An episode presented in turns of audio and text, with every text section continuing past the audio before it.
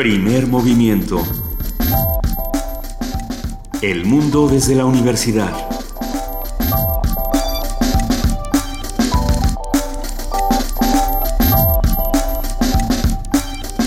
Muy buenos días, son las 7 de la mañana con 3 minutos de este jueves 23 de junio de 2016.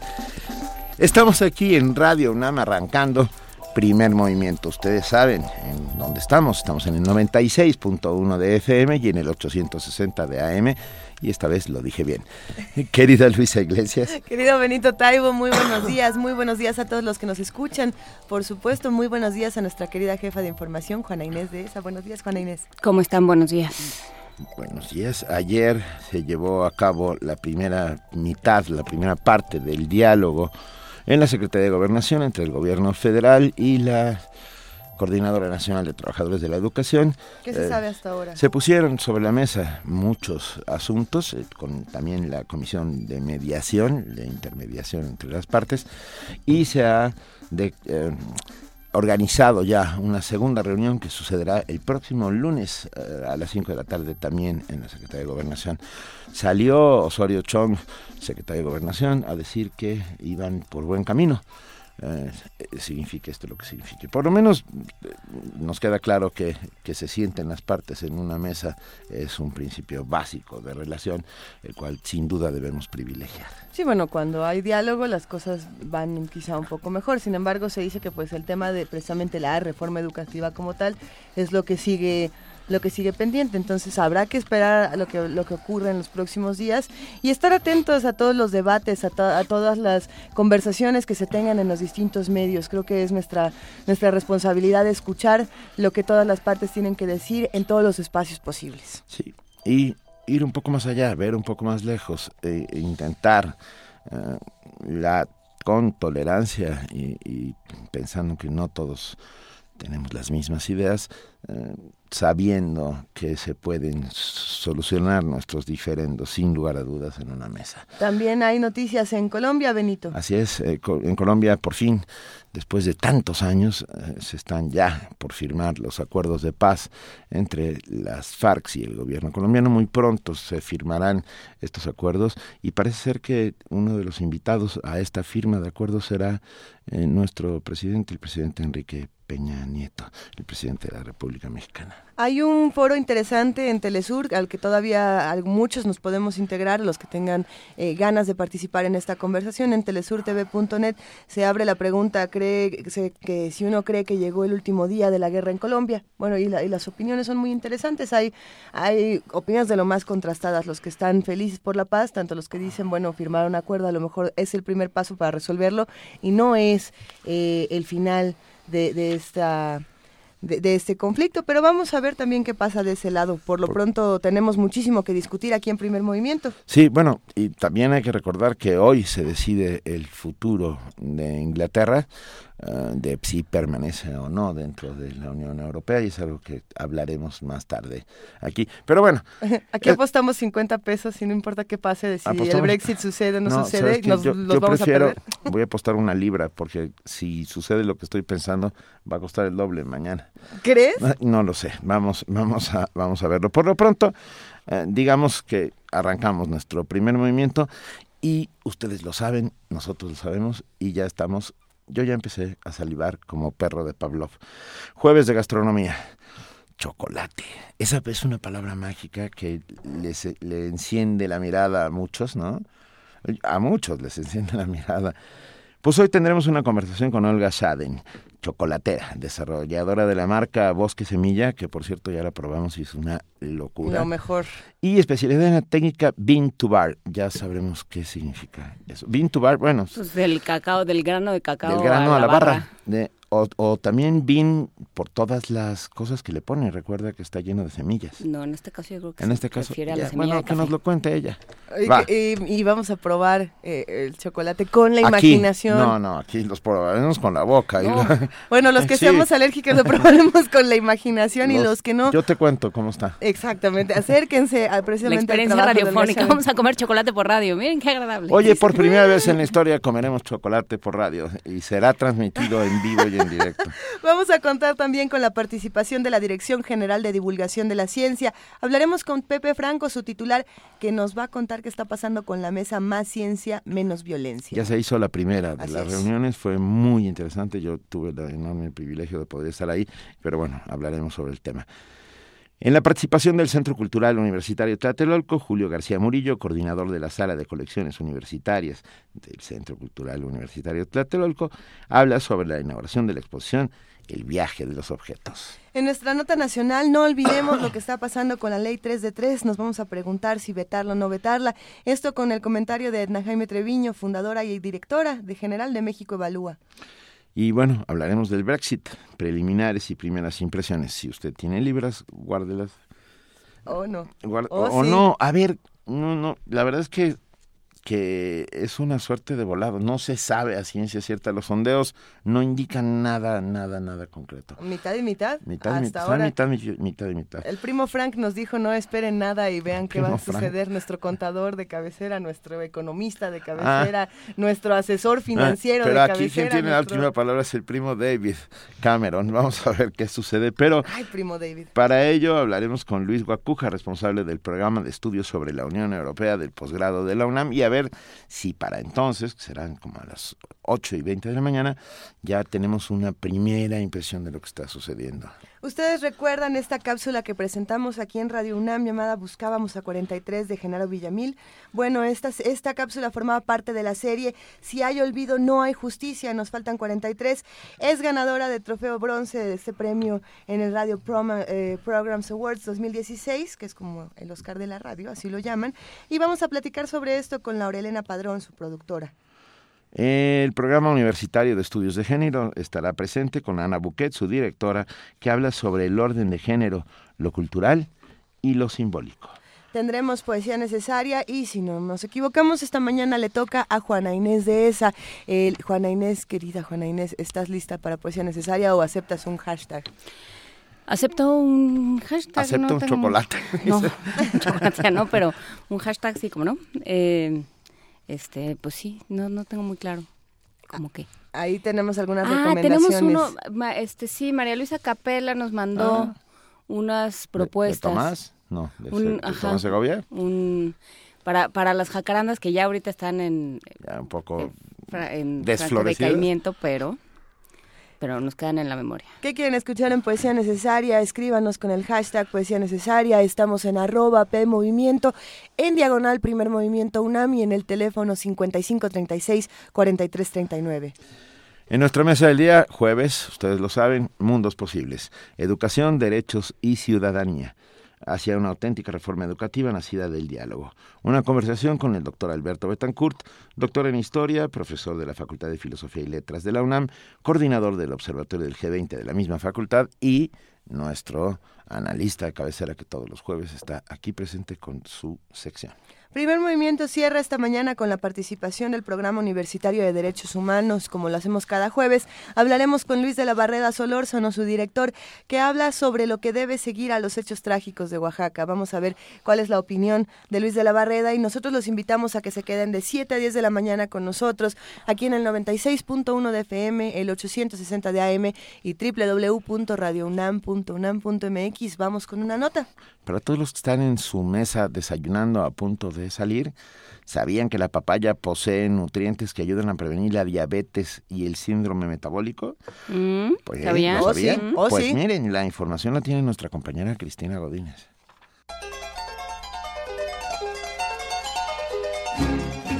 La papaya mexicana es de tal calidad que en el mercado internacional nuestro país es el principal productor. Tan solo en 2014 vendió 131.391 toneladas, con un valor de 87 millones de dólares, y se ubicó así como el exportador número uno a nivel mundial. De color amarillo o naranja, esta fruta además de sabrosa tiene varias cualidades y se consume principalmente fresca.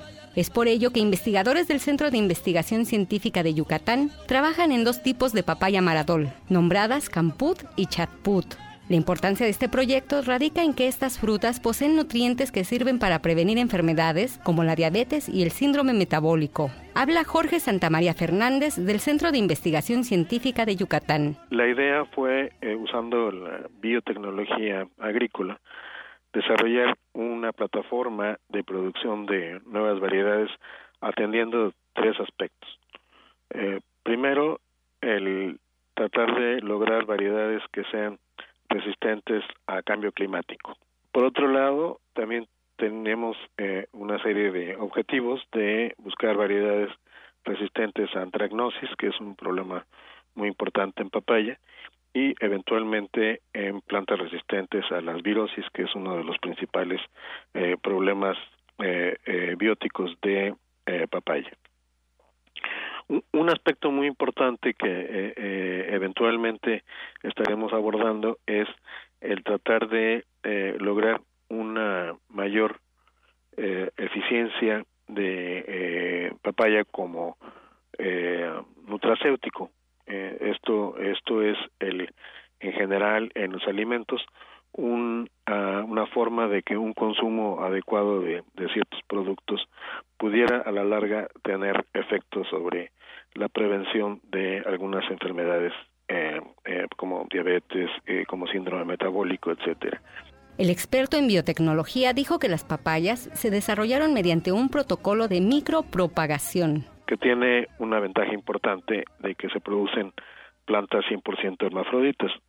Eh, repito, es un proyecto de ya de 15 años. Eh, hemos desarrollado un protocolo eficiente para eh, micropropagar plantas de, de, papaya, que de hecho pues tiene una solicitud de patente en, en el INPI.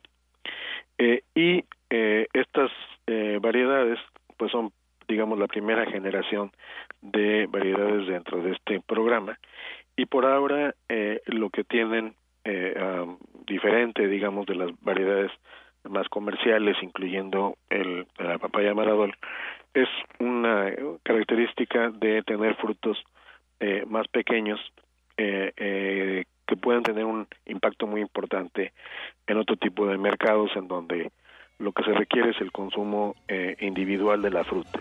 Estos nuevos productos tienen la ventaja de ser nutritivos, por lo que su consumo regular puede ayudar a la prevención de enfermedades. Para Radio UNAM, Cristina Godínez.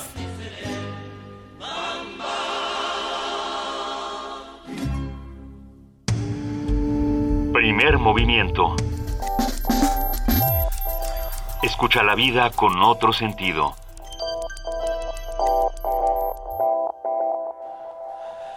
Ya queremos... 715. 7.15. Es que ya queremos empezar a hablar de chocolate, pero no sabíamos por dónde hacerlo y de pronto la canción para niños se suma de la manera perfecta para, para que ya nos empecemos a antojar entre todos. Pues sí, en efecto, eh, un, un escritor inglés hablando del Brexit y estas cosas, un escritor inglés se sienta un día a escribir una historia de un niño muy pobre, muy pobre, que vive con dos, dos juegos de abuelos y sus papás en una casa, todos metidos en una casa, y él sale a la calle, les platica y regresa a platicarles cómo es el mundo, y un día se gana un boleto dorado para ir a una fábrica de chocolate. A la fábrica de Willy Wonka. A la fábrica de Willy Wonka. Que es así como, wow. De esta historia de Roald Dahl se han hecho varias adaptaciones cinematográficas, la pues la que más recordamos los de esta generación, supongo, somos son la es la de Gene Wilder. Yo creo que muchas generaciones sí la, la de Johnny Depp, ¿no? Y luego la de Johnny Depp, que, es la dirigida por reciente, Tim Burton. que es la dirigida por Tim Burton, que obviamente toma otro cariz totalmente distinto. Es mucho más dark. Mucho más oscura. Más oscura. A mí me sigue gustando más la de Gene Wilder, me gusta la idea del Golden Ticket, me gusta la idea de que sea más juguetona, porque tengo la impresión de que Roald Dahl lo planteaba más por ese lado. Sin embargo, Tim Burton siempre le da su propia. Sí, pero Roald Dahl también tenía eso que tienen muchos los escritores ingleses, que es referirse al trabajo de los obreros, a pues ahí nace la revolución industrial. A la pobreza en, Londres, a, las, a las desigualdades, ¿no? Cómo se pintan las desigualdades y la ironía, la enorme ironía de la que es capaz Roald Dahl, está ahí también en las relaciones entre los niños. Todo eso está ahí y está también estos son están también esos personajes llamados los Umpalumpas. Que son como sus ayudantes o esclavos, no me queda muy claro. y ahí es donde está la, y ahí es donde está el asunto. Yo creo que Roald Dahl siempre buscaba en sus textos estos pequeños agentes del caos, que parece que no lo son y, resulta que son los que acaban haciendo todo esto, como los gremlins. y siempre saco a los gremlins al tema, pero es porque son la misma onda. Es porque siempre está claro que todos somos un palumpa. Todos somos un palumpas. Vamos a escuchar la canción de los Umpalumpas con Augustus Gloop.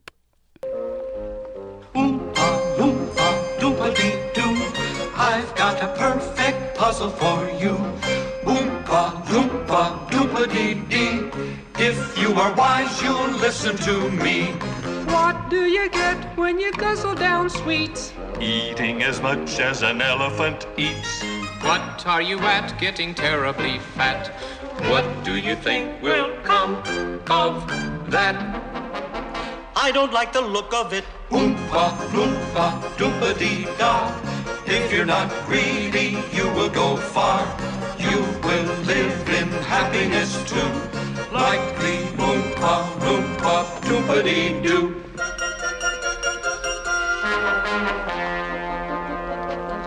Doopa dee doo. Primer movimiento. Para afinar el día.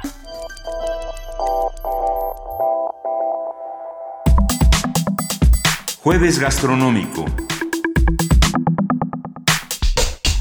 Los aztecas lo disfrutaron como bebida y era favorito de la realeza. El chocolate ha existido durante más de 2000 años y se obtiene de la semilla del cacao. Y luego cuando llegó Carlota de Bélgica acompañando a su marido Maximiliano, cambió el té de las casas austriacas por el chocolate y se volvieron locas todas, todas sus damas de compañía. Existen diferentes eh, variedades de chocolate con leche, chocolate negro y chocolate blanco. El contenido nutricional y los ingredientes varían ligeramente de un tipo a otro.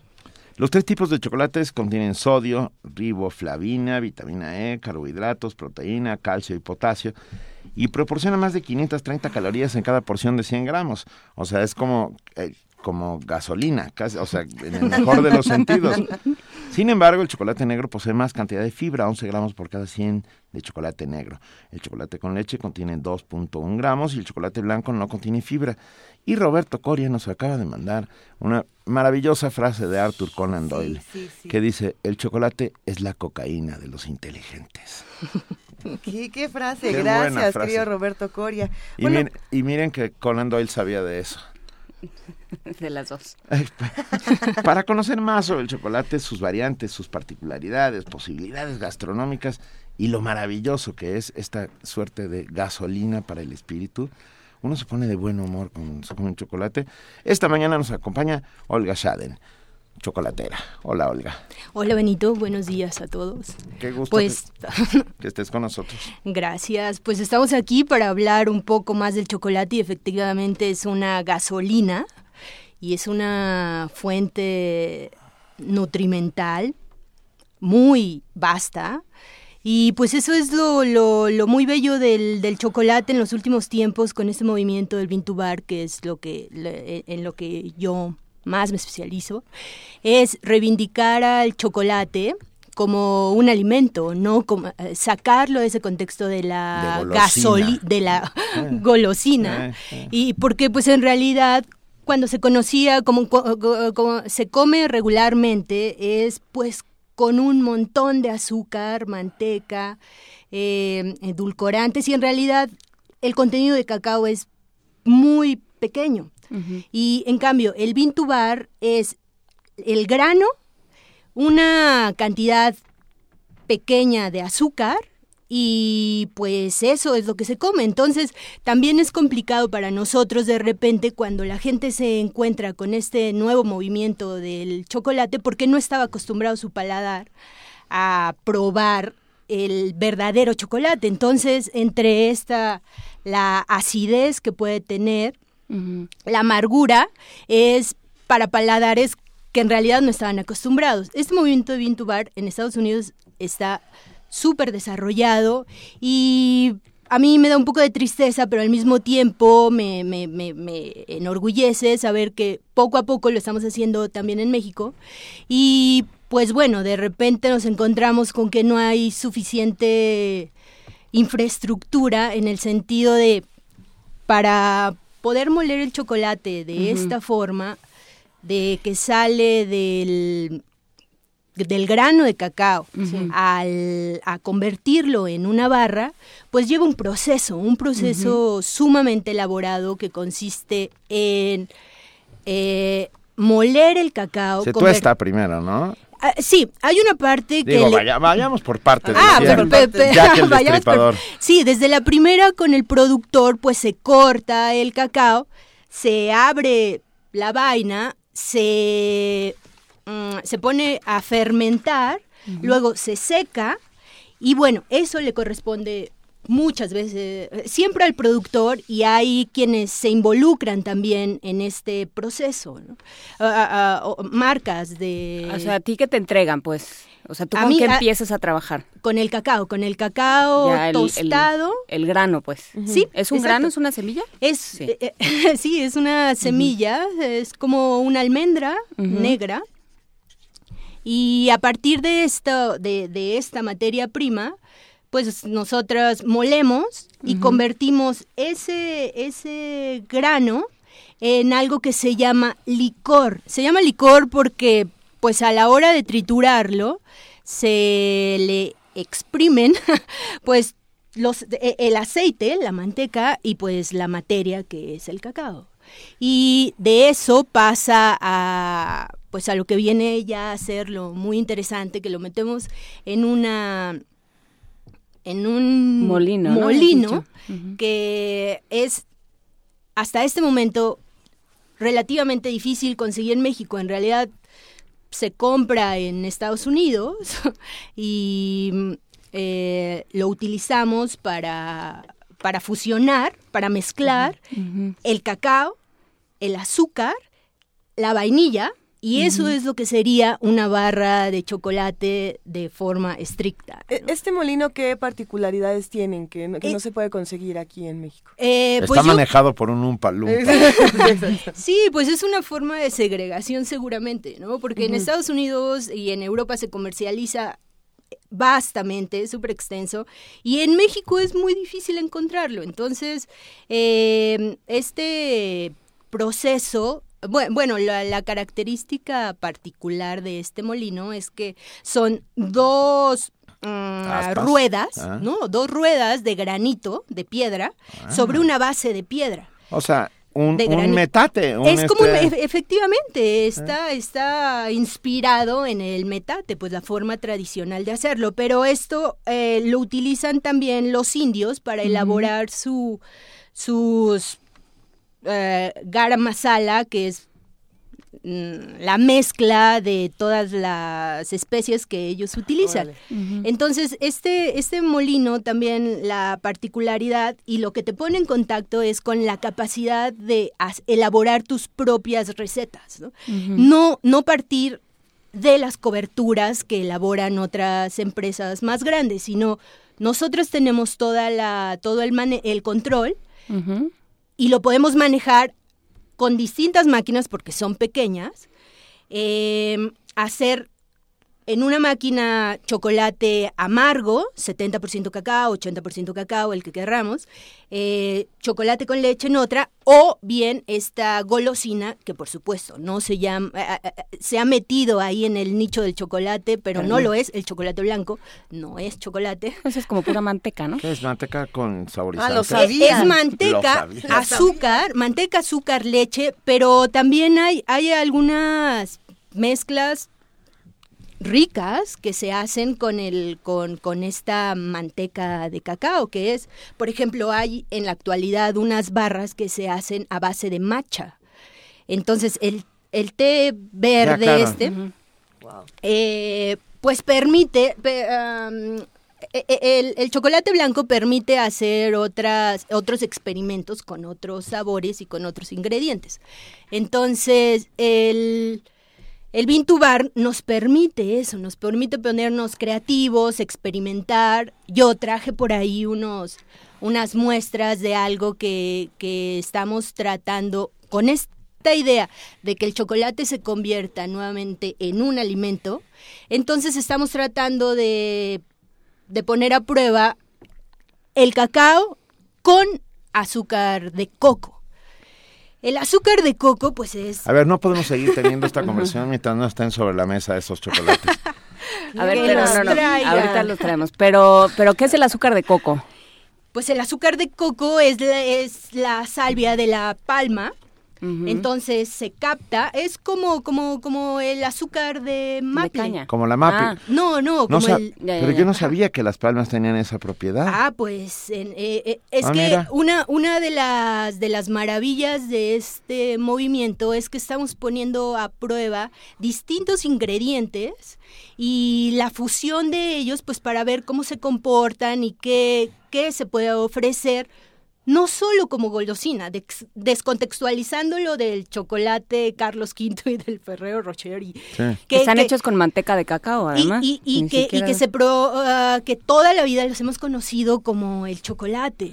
Y en realidad el chocolate es otra. Otra cosa. Es que, a ver, perdón, Es todos. El chocolate es mesoamericano, es, es un, digo, el chocolate, el chocolate, el cacao. cacao, El cacao. y por lo tanto el chocolate es mesoamericano.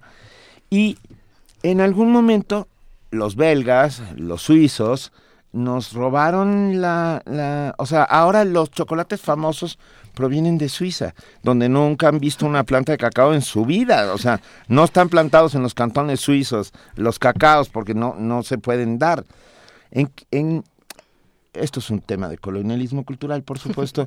Ah, tenía que ver con sus, con, con el transporte marítimo, con las posesiones en el Congo de los belgas, por ejemplo, ¿no? Que es de En ahí, Ghana, en Costa, de, Ghana, en Marfil, Costa de Marfil. La, las, ah, pues sí, la colonización, las comunidades. eh, Francia eh, lleva a sus colonias. Si están oyendo ruido soy yo.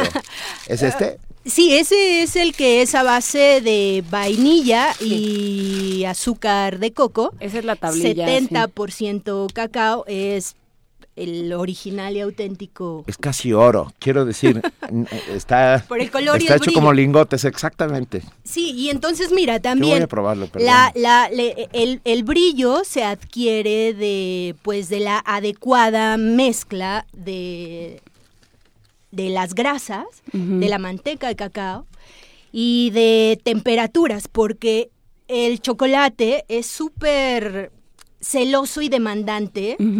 Al respecto de, de su manejo. El, eh, esto, no sé, algunos lo, con- algunos lo conocerán y es súper Olga se interesante. está riendo porque mi cara de placer este, va más allá de lo increíble al haberle dado la mordida al chocolate. Sí. Es que, Sí. Olga, debes saberlo. yo bo- te voy a contar una experiencia personal y es que yo no como mucho chocolate precisamente por una alergia al chocolate y esto es lo más cercano que he comido a un chocolate i- real. No sé cómo explicarlo, pero uno puede, al, al comer tan poquitos, uno puede percibir quizá las diferencias sustanciales y me doy cuenta de que aquí es, es el concentrado del concentrado. Sí, claro, y además porque todos esos beneficios y toda esa e- e- ese encanto y ese hechizo que puede tener con el universo el chocolate, pues lo tiene conforme más puro sea el, el cacao. Pero estabas hablando de las temperaturas. Sí, sí, o sea, ah, la temperatura, sí. El, el, eh, la forma de manipular el chocolate es una forma maravillosa, se llama temperado. Y hay distintas formas de hacerlo, pero la forma más artesanal y que te pone en contacto con él en, las peque- en pequeñas cantidades, ¿no? Porque es sobre una mesa de mármol o de granito. De mármol o de granito se hace el té- sobre esta se hace el tableado a partir de una fundes el chocolate, lo que vayas a hacer, pongamos 900 gramos, ¿no? vamos a hacer 900 gramos de chocolate, fundimos los 900 gramos, vertimos en la tabla de mármol dos terceras partes y dejamos reposando en el recipiente una tercera parte. De manera tal que le vamos a dar un choque de frío al- a estas dos terceras partes. Se utiliza mármol o granito no de forma gratuita, sino porque este, esta- estas piedras son malos conductores del calor, de manera tal que tienen una temperatura de entre 12 15 grados regularmente cuando la temperatura ambiente es adecuada. Entonces, el, el golpe de temperatura que le vas a dar estimula los, las grasas, lo que muchos en el mundo de la chocolatería conocen como los cristales, y entonces de 45 grados que fundiste el chocolate, lo bajas con el golpe de temperatura a 28 grados.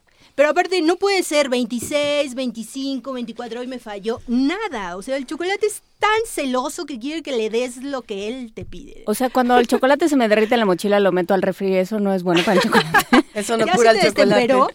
no, no, no altera, no altera su, su, su calidad, pero, Pero- sí la textura. Y se le pone esta capita como... es, es pues, la sí, manteca, es la manteca, pero porque suda Y porque cuando lo expones a temperaturas mayores de 32 grados, suda y le sale el cacao y se le desborda. No pasa nada, ah, lo, lo resiste porque puede resistir hasta 35, 37 grados cuando está bien temperado. Pero, eh, el pero si no lo hiciste bien, Ya no.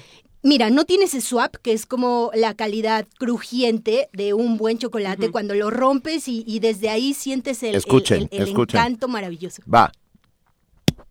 Bueno, Ese fue un, Un swap. un- Un un buen swap, swap, un buen de, swap. de- de- de un buen chocolate temperado. Y, Está buenísimo. Y aquí también hay algo bien interesante que me gustaría mucho compartir con algún chocolatero que, que, que esté tratando de experimentar. Es que dependiendo del cacao, se comporta de forma distinta. Hay veces que dices, bueno, yo lo yo suelo temperarlo a 28 grados y luego lo, lo vierto nuevamente en el recipiente y lo subo a 32. ¿Por qué no salió? No, no salió porque, porque es súper celoso y hay veces que tienes que volverlo a temperar y bajar un grado y, y buscarle hasta que él quiera. Me estás hablando del chocolate como si fuera una persona. Es que, es que, es que Tiene voluntad. no es- Tiene no es una voluntad. persona- eh, se, eh, pone caprichos. su- se pone súper es mal. un ente, es un ente... Vivo. Eh, eh, eh, sí, sensible, por supuesto, porque alguna vez una chocolatera venezolana, que los venezolanos son muy buenos chocolateros, eh, yo, le, yo, yo le expresaba un problema al respecto del temperado y me decía, bueno, la temperatura del espacio, cuánto es, la, tem- la humedad. Yo, yo le decía, estoy controlando todo, todo está perfecto. Entonces me, me dijo, mira, después de ella, de 30 años de chocolatera, me dijo, tú tienes que decirle al chocolate que tú puedes con él y que lo vas a temperar y que tú eres la que manda. y efectivamente, de verdad que les juro que cuando se meten en el laboratorio, en el taller a temperar, el chocolate percibe ¿Quién la manda? energía. No, bueno, ¿qué es mejor, tener una pareja o un chocolate? Pues aparentemente el chocolate da mucho más chocolate lata, ¿eh? Aparentemente. Pero, por ejemplo, hablábamos hace algunas semanas, eh, si no me equivoco, ya algunos meses, sobre la química en los alimentos, ¿no? Entonces teníamos una conversación muy interesante donde nos explicaban eh, cómo las reacciones químicas, cómo se van haciendo estos procesos y creo que nunca habíamos abordado el tema del chocolate desde ese lado y tiene, tiene toda esta parte que me parece interesantísima y no, no es fácil, ¿no? Pa- muchos pensarían que es Sí, lo es- más sencillo del mundo hacer Es- chocolate, eh, no lo eh, es. Tiene, tiene, tiene por ahí cierta secrecía el chocolate al respecto de cómo se maneja. No es, no es una técnica elaborada, sin embargo, sí requiere mucha técnica, requiere mucha prueba y error. Mucho tiempo. Y requiere condiciones adecuadas en el, en- en el espacio al respecto de la temperatura. Lo ideal es un espacio en el que puedas controlar la humedad y la temperatura entre 18 y 20 grados. ¿Cómo se llama tu marca? Mi Olga? marca se llama Bosque Semilla Bosque Semilla y están en... y estamos en Cachito Mío, en Guanajuato número 138. Por ahí nos pueden encontrar. Nos está preguntando, ya, obviamente ya llegaron un montón de comentarios y preguntas, pero Huehue, Huehuetlacatl dice, ¿qué tiene Olga Schaden en su despensa para un diabético gourmet? Aclaro que me gusta el chocolate amargo, muy amargo. Claro, por supuesto. Este, este chocolate que justo estabas probando, que estaba- que ya me lo acabé. que estabas devorando, Benito, que me da mucho gusto, es justo nuestra propuesta para los diabéticos. Ah, ¿este? El ¿Este índice mismo? glicémico del azúcar de coco es mayor, es menor respecto al azúcar de caña. O sea, el índice no, se te, glucémico no se te dispara la glucosa, o sea, tiene menos glucosa y no Tiene necesitas me- tanta... eh, tanto para digerirla, pues para metabolizarla. Exacto, sí, y, y entonces es una, no es que yo lo haya inventado, en realidad es una tendencia en el mundo y especialmente en este momento, tengo que decir, los gringos lo han desarrollado de una forma maravillosa, quitándole el poder a la industria al respecto del chocolate y haciendo pequeñas eh, fábricas donde manipulan el cacao desde los productores, que pues mucho es Ecuador, Venezuela, Colombia, Brasil y México. ¿Y dónde está el rey de todos los chocolates? Quiero decir, del, del cacao. ¿Cuál es el mejor de los Mira, es- eh, ¿Cuál es el eh, mejor de los eh, cacaos? los me- el mejor de los cacaos se cree, bueno, es que hay, de- depende de el gusto, pero yo he leído que consideran que en Perú Mira. tienen el mejor cacao trinitario porcelana que tiene muy poca acidez, que permite la manipulación eh, fácil y tiene una astringencia, La astringencia que es entre... Como lo agarroso, ¿no? Lo, lo- bitter, la- la- lo amargo, esto que te puede provocar cuando consumes chocolate amargo. Entonces, parece que los peruanos, en realidad, los venezolanos también, a mí me sorprende mm, bellamente que, que- que los venezolanos tengan tan buen cacao. Y, Oaxaca, Oaxaca. y nosotros lo estamos haciendo. Pero mira, en México es primero Tabasco, ¿no? Como Claro. Alcalco, luego Chiapas, Oaxaca, y pues es que esto, e- e- este es un dato bien bonito acerca del cacao, que crece en una franja de 20 grados el Ecuador hacia arriba y hacia abajo.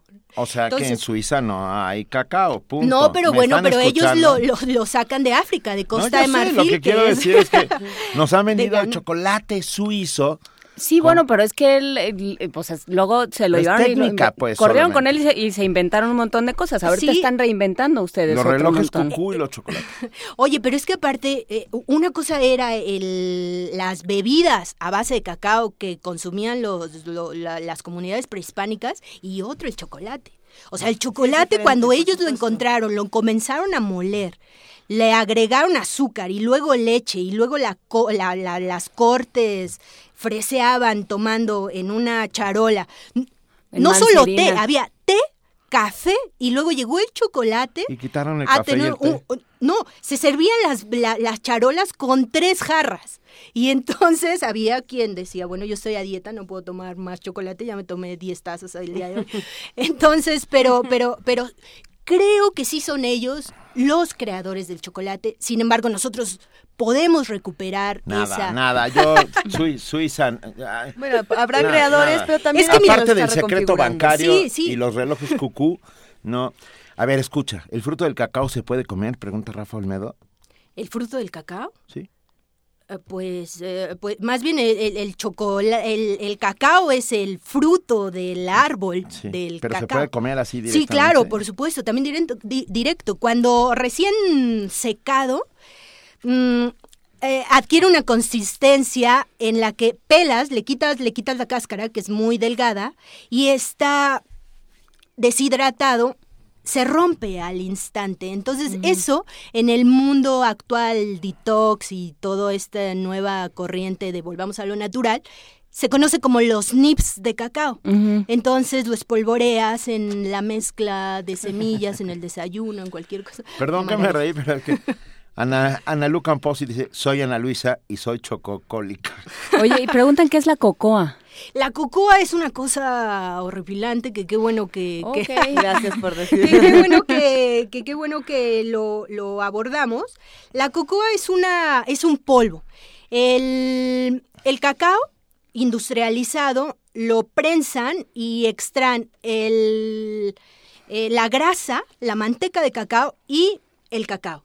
Y eso luego lo para el mundo de la, de, la panadería y la repostería se utiliza para espolvorear y para decorar, pero en realidad tiene mucho, tiene, tiene una gran cantidad de azúcar, edulcorantes, grasas hidrogenadas, O sea, es como petróleo. Perfectamente sintético. sintético, eh, no sintético exactamente, pero digamos muy sumamente muy lejos del procesado. chocolate. Sumamente procesado, exacto. Y hay quien, quien confunde el cacao con la cocoa. No, son cosas completamente distintas. La cocoa es, es, es ese polvito que luego compramos a- almendras, almendras Recubiertas. confitadas Ah. de chocolate y, y con polvo. Bueno, pues yo la verdad, si alguien está buscando cuidar su salud, recomiendo no consumir ese tipo de, de- de- de almendras cubiertas. Te preguntan varios de nuestros amigos que hacen comunidad que si das clases, que si dan clases, que si se... Estamos ¿dónde? en ese proceso porque, porque eh, estamos queriendo participar, ser partícipes de, de- de- de- del cambio. Entonces, sí, estamos próximos a ofrecer eh, clases, clases en nuestro laboratorio, lo estamos adaptando y, y serán bienvenidos todos, todos. Por lo pronto acérquense a Chocolate Semilla. A Bosque Semilla. Bosque Semilla. Bosque Semilla no somos muy activos en nuestras redes porque o Porque trabajamos, haciendo chocolate. o trabajamos o posteamos. Porque estamos comiéndonos los chocolates. Guanajuato, Guanajuato 138, Cachito Mío, es donde más. Ahí Estamos es donde en, se otra- pueden en comprar los otras muchas tiendas, sí. Les tengo que contar que conocimos a Olga ahora que tuvimos el aniversario 79 de Radio UNAM, vino y nos trajo unas cajitas bellísimas y, y no sabíamos qué eran y cuando las abrimos fue lo más parecido al tesoro de Moctezuma. Fue, fue como Navidad. Sí, fue como Navidad. Eh, eran unas barras de chocolate llenas de semillas. Eh, traían, si mal no recuerdo, ah, pepita de calabaza, almendras. Almendras tostadas, Eh, cacahuates, cacahuate, ajonjolí, ajonjolí, amaranto, amar- arándanos, pasas, un shot maravilloso para, para lo que nosotros recomendamos el desayuno perfecto. Entonces, Delicioso. pues, Fue- acérquense. Fue la tormenta perfecta en nuestro caso. Muchísimas gracias. Esperen, esperen, esperen, que tenemos un regalo. ¿Hay bueno, regalo? no, lo tenemos. Yo, eso se llama caravana con sombrero ajeno porque Olga trajo tres paquetes de chocolates para la audiencia. Uno por Facebook, uno por Twitter y uno por teléfono, pero no, no se van a ir, no se va, no va a ser tan fácil, ¿eh? No va a ser tan fácil. Hay ¿Que una... hagamos una tómbola? Dice No. que no tómbola. Ah, no no, tómbola. tómbola. A ver, Juana Inés. Hay un azúcar, hay azúcar de una, de una nuez, de un fruto, que se está utilizando para hacer chocolate. Pero no es de una nuez. Es una nuez. Ah, no, sí. ¡Ah! Ok. Eh, Hasta yo entendí esta conversación.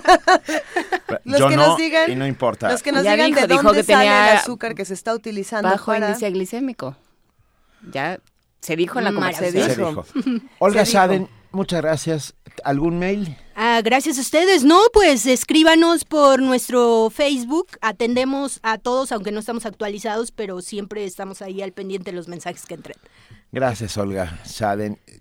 Uno por Twitter, uno por Facebook y uno por teléfono. A los que nos contesten de dónde sale este azúcar de una nuez. Eso es lo que estás diciendo. Inés? Así es, el azúcar que sí. se está utilizando en este tipo de procesos. Nosotros nos despedimos de Olda Shaden Chocolatera, un verdadero placer. Te dedicamos una canción, si te Muchas parece bien. sí. Vamos a escuchar Chocolate Sauce de la película Chocolate. Si no soundtrack. vieron a Juliette Binoche Ay, volviéndose loca con el chocolate y volviéndonos locos a todos los que la miramos, no se la pierdan.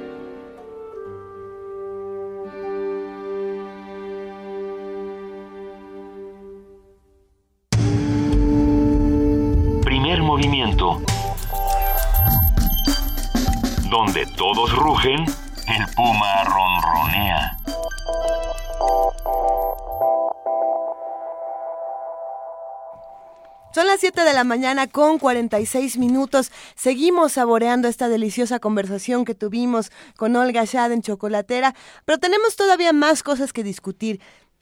Y algo que hemos saboreado, sí, todavía se nos hace agua la boca aquí en la cabina, pero algo que hemos saboreado mucho es las distintas visiones que se tienen de la ciencia desde la participación de la Dirección General de Divulgación de la Ciencia. Querido Pepe Franco, titular, ¿cómo estás? Muy, muy buenos días, mi queridísima Luisa. Un placer platicar contigo y con el resto del equipo de primer movimiento. Aquí Hola, está Pepe el Franco. equipo. ¿Qué tal, Juana? Benito, ¿qué tal? Oye, Pepe, cuéntanos, mira, nos cuentan que ya, ya empezaron las mesas de más ciencia, menos violencia y que han sido todo un éxito y que han sido conmovedoras y que han despertado mucho de qué hablar. Así es, eh, el, yo creo que es muy, muy importante el, el digamos, el, el, el tratar de construir un poco junto con toda la ciudadanía y bueno, pues hay que empezar con este, con, con el público de, de la UNAM, que es en donde estamos, a, a discutir desde una perspectiva ah, del conocimiento Sí. toda una serie de problemas que hay en el país y yo creo que eh, digamos subrayar que más ciencia eh, puede implicar menos violencia o que más ciencia puede implicar menos pobreza que más ciencia puede implicar menos corrupción Claro. eh, etcétera yo creo que nos da para una serie de reflexiones y discusiones que iniciamos justamente eh, hace un par de días y, y, y efectivamente yo creo que fue un éxito y fue un éxito bueno primero porque to- llena un hueco existente en nuestras reflexiones y es un digamos es una reflexión en donde participan expertos y donde pues también queremos que participe el público en general. Y en esta primera mesa pues tuvimos a cuatro cuatro talentos extraordinarios eh, en, en muchas áreas pero en particular que han que han meditado que han eh, que han visualizado nuestra sociedad desde diferentes eh, perspectivas y que tienen tienen posiciones bastante claras sobre la violencia. Ellos son eh, pues eh, la doctora Feggy Ostrowski de la Facultad de Psicología de la UNAM, Sí. el doctor Enrique Krause que es este eh, pues del Colegio Nacional es una pluma muy muy lúcida eh, en nuestro país. Eh, también tuvimos a la doctora Sara Stepkovich, una eh, una socióloga y, e historiadora de nuestra UNAM que también es escritora, es una muy buena amiga. Y también tuvimos a René Jiménez que es este es el coordinador de la unidad de análisis sobre violencia social del Instituto de Investigaciones Históricas. Entonces, bueno, fue visto desde desde diferentes lados, desde la medicina, desde la sociología, desde la historia y, yo creo que fue una discusión muy, muy, muy interesante. De hecho, no sé, Benito, si quieras comentar algo. Por supuesto que sí. La verdad es que fue importante, justo porque primero encontrar las causas del fenómeno de la violencia es yo creo que el tema más complejo de todos, porque hay demasiadas, es multifactorial. Eh, pero, pero creo que estos cuatro personajes dieron un panorama francamente importante sobre, sobre el mismo y las posibles soluciones. ¿Y sabes qué me gustó mucho? La intervención, hubo una intervención grabada eh, del ex alcalde de Cali, de Colombia, eh, que fue interesantísimo, Pepe, lo que, lo que ahí dijo, cómo se abatió en un 55% la violencia, haciendo cosas particulares en la, eh, con la población, que algún día vamos a tener que, que, que ponerla sobre la mesa aquí en primer movimiento. Efectivamente, el exalcalde de, de, de, de Cali, Rodrigo Guerrero, eh, tuvo una participación pues este exclusiva para esta para esta mesa este fue fue eh, eh, una transmisión eh, en un audiovisual que, que hizo explícitamente para explicar la experiencia de Colombia y yo creo que, que podemos compartir rápidamente con todo tu auditorio qué pasó en Colombia. Sí. Eh, Colombia, ustedes recordarán que ha tenido pues un periodo de, de una violencia grandísima y varios alcaldes, el de el de Cali que es eh, Rodrigo Guerrero y, y por otro lado el de Medellín en donde el alcalde pues era era era un matemático este Sergio Fajardo este empezaron a hacer cosas muy interesantes y luego el alcalde de, de Bogotá un un este un filósofo este de repente pues todos estos talentos que vienen de, de la ciencia, del conocimiento, empezaron a tomar puestos públicos y empezaron a implementar toda una serie de, de, de, innovaciones en, en, en, en, cada una de las ciudades y que yo creo que vale mucho la pena luego que platiquemos sobre las innovaciones que se hicieron en estas tres ciudades. Pero en el caso particular de Cali, que fue el, el digamos, el, el video que vimos en la presentación, pues habló de la Casa de Justicia. Las casas de justicia, Cali, así es. ¿no? Sí, así es. y este y cómo desde 1992 este lo que hicieron fue utilizar un concepto un concepto al cual estamos ya muy acostumbrados que es el el de la medicina social o sea un centro de salud que está abierto a las 24 horas y atiende las 24 horas ¿por qué? Pues porque los problemas de salud no esperan a, a lunes Así y es. si te da algo el viernes, bueno, pues hay que ser atendido inmediatamente. Lo mismo sucede con la justicia y es, eh, digamos, esto que suena lógico y simple es es el elemento innovador. De repente ponen en una sección de Cali que no es en el centro, eh, ponen pues todos los, este, todo, to- todos los, eh, las instituciones que hacen el, el, el manejo de la violencia urbana, la fiscalía, el sistema acusatorio, la policía, el Instituto de Protección al Niño, y el Instituto de Protección a la Madre, el Instituto de Ciencias Forenses y Legales, etcétera, y, y que empezaron a trabajar las 24 horas del día, y esto, esto dio un cambio fenomenal, ¿no? Transformó a la sociedad caleña sin lugar a dudas. Eh, El abatimiento en un 55% de, la, de, la, de los homicidios dolosos.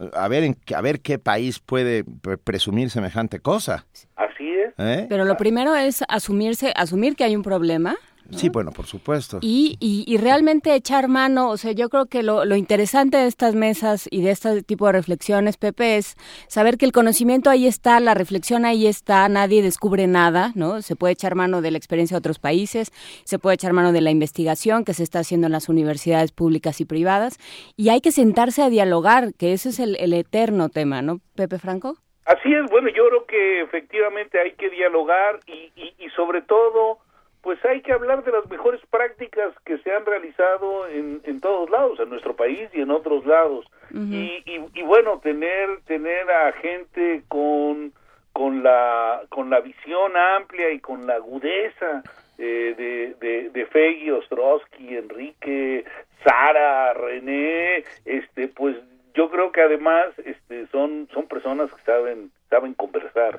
saben transmitir, saben eh, plantearle a, a los amigos, a los colegas y al público en general, pues una serie de cuestiones que como bien dices están ahí, o sea, no hay que no hay que inventarlas, el conocimiento está ahí y tenemos muchísimas muchísimas herramientas. Y bueno, la idea de, de estas mesas es justamente utilizar el conocimiento. Le hemos llamado eh, más ciencia y menos algo, menos violencia en este caso. Eh, trataremos alguna de menos pobreza, menos corrupción, menos esto. Eh, y, y utilizamos la palabra ciencia porque, claro, este, uno, uno tiene deformaciones profesionales este, muy, muy agudas, muy marcadas y no se da cuenta hasta que lo empieza a compartir y lo empieza a, a, a- a desmenuzar. Eh, yo vengo del área que se llama científica, pero, pero yo creo que es muy importante darle un espacio al arte, darle un espacio a las humanidades. Y cu- bueno, cuando yo digo ciencia, digo no solamente ciencias naturales, también ciencias sociales. Eh, ahí Pero está el arte truco. y las humanidades deben de ser parte de todo esto. Y quizá en vez de llamarle más ciencia y menos violencia, debíamos de llamarle más conocimiento Más pensamiento, más conocimiento. Porque yo creo que el conocimiento que viene del arte es un conocimiento fundamental, nos humaniza, ¿no no crees, Benito? Por su, absolutamente. Más, más pensamiento contra cualquier cosa que nos afecte como seres humanos y como sociedades. Así es. Querido- ¿Qué opinas, mi querida Juana? Pues estoy de acuerdo, es una de las de las consignas de este, Este- de este programa, este contra programa. el horror el pensamiento. Contra el horror, el pensamiento. Y aquí seguimos, querido Pepe Franco. eh, fue un éxito y seguirá siéndolo sin lugar a dudas. Hay, hay que sentarse, hablar, escuchar y, y a partir de ahí tomar acción, no antes. Exacto, y, y bueno, estas, estas mesas las pensamos como la buena cocina. Si tienes ingredientes de primera, lo que va a salir pues va a ser de primera. Por supuesto. Y, y yo creo que aquí el secreto es tener a nuestra gente talentosa, tanto de la UNAM como de, de otras instituciones, eh, planteando la problemática, ¿no? Eh, y- Siguiendo, sí, es que siguiendo esta metáfora de la cocina, pensamos que la DGDC es precisamente este recipiente donde caben todas estas nuevas ideas. Querido Pepe Franco, te mandamos un gran abrazo. Muchísimas gracias. Luisa, como siempre, todo mi amor para ustedes tres. Gracias, Gracias, un abrazote. Nos vamos a una nota, el reconocimiento a su situación en todas las edades, regiones y culturas. Este 23 de junio se conmemora el Día Internacional de las Viudas. Nuestra compañera Dulce García nos tiene la información. ausentes en las estadísticas, casi inadvertidas por los investigadores, ignoradas incluso por la sociedad civil. Las viudas son invisibles para el mundo. Su situación no es fácil, pues además de ver vulnerados sus derechos ante la falta del cónyuge, muchas se enfrentan a pobreza extrema y discriminación. En India, por ejemplo, entre 30.000 y 40.000 viudas no pueden pensar en un desarrollo a futuro. Por creencias religiosas se las considera como un mal augurio. La doctora María Margarita Estrada, investigadora del Centro de Investigaciones de Estudios Superiores en Antropología Social de la UNAM, destaca que la situación de las viudas es más difícil que la de una madre soltera o una mujer divorciada. pues son mujeres que se encuentran solas con la carga de los hijos y a diferencia, por ejemplo, de madres solteras o incluso de mujeres que se han divorciado y que están al frente de sus hogares, no es reconocida la especificidad de su problemática, que es diferente a la de una mujer que tomó la decisión de tener hijos, por ejemplo, sin padre, o de una mujer que tomó la decisión de divorciarse porque el manejo de la pérdida y la muerte implica implica otras cosas. Este 23 de junio se conmemora el Día Internacional de las Viudas, con el objetivo de reconocer su situación en cualquier región y cultura. Obstaculiza el desarrollo porque en la medida en la que tienen, por ejemplo, menos recursos económicos y menos recursos de apoyo social, se vuelve una cadena. Entonces, para sus hijos las circunstancias son más difíciles, por ejemplo, completar más ciclos escolares, acceder a la, a la universidad, porque muchas veces muchos de estos niños y después adolescentes tienen que, de alguna manera, reorganizar la familia para cubrir la ausencia del padre que murió. Según datos del INEGI, en México 8 de cada 10 personas en condición de viudez son mujeres y 7 de cada 10 tienen 60 o más años. Muchas de ellas, además, presentan alguna discapacidad. La viudez se asocia con la edad. Sin embargo, muchas de las viudas de todo el mundo se encuentran en esa condición debido a los conflictos armados y el crimen organizado. Con el Día Internacional de las Viudas, se hace un llamado para que los gobiernos y la sociedad civil desarrollen mecanismos de apoyo y estrategias que respondan a sus necesidades y a las de sus hijos. Para Radio UNAM, Dulce García.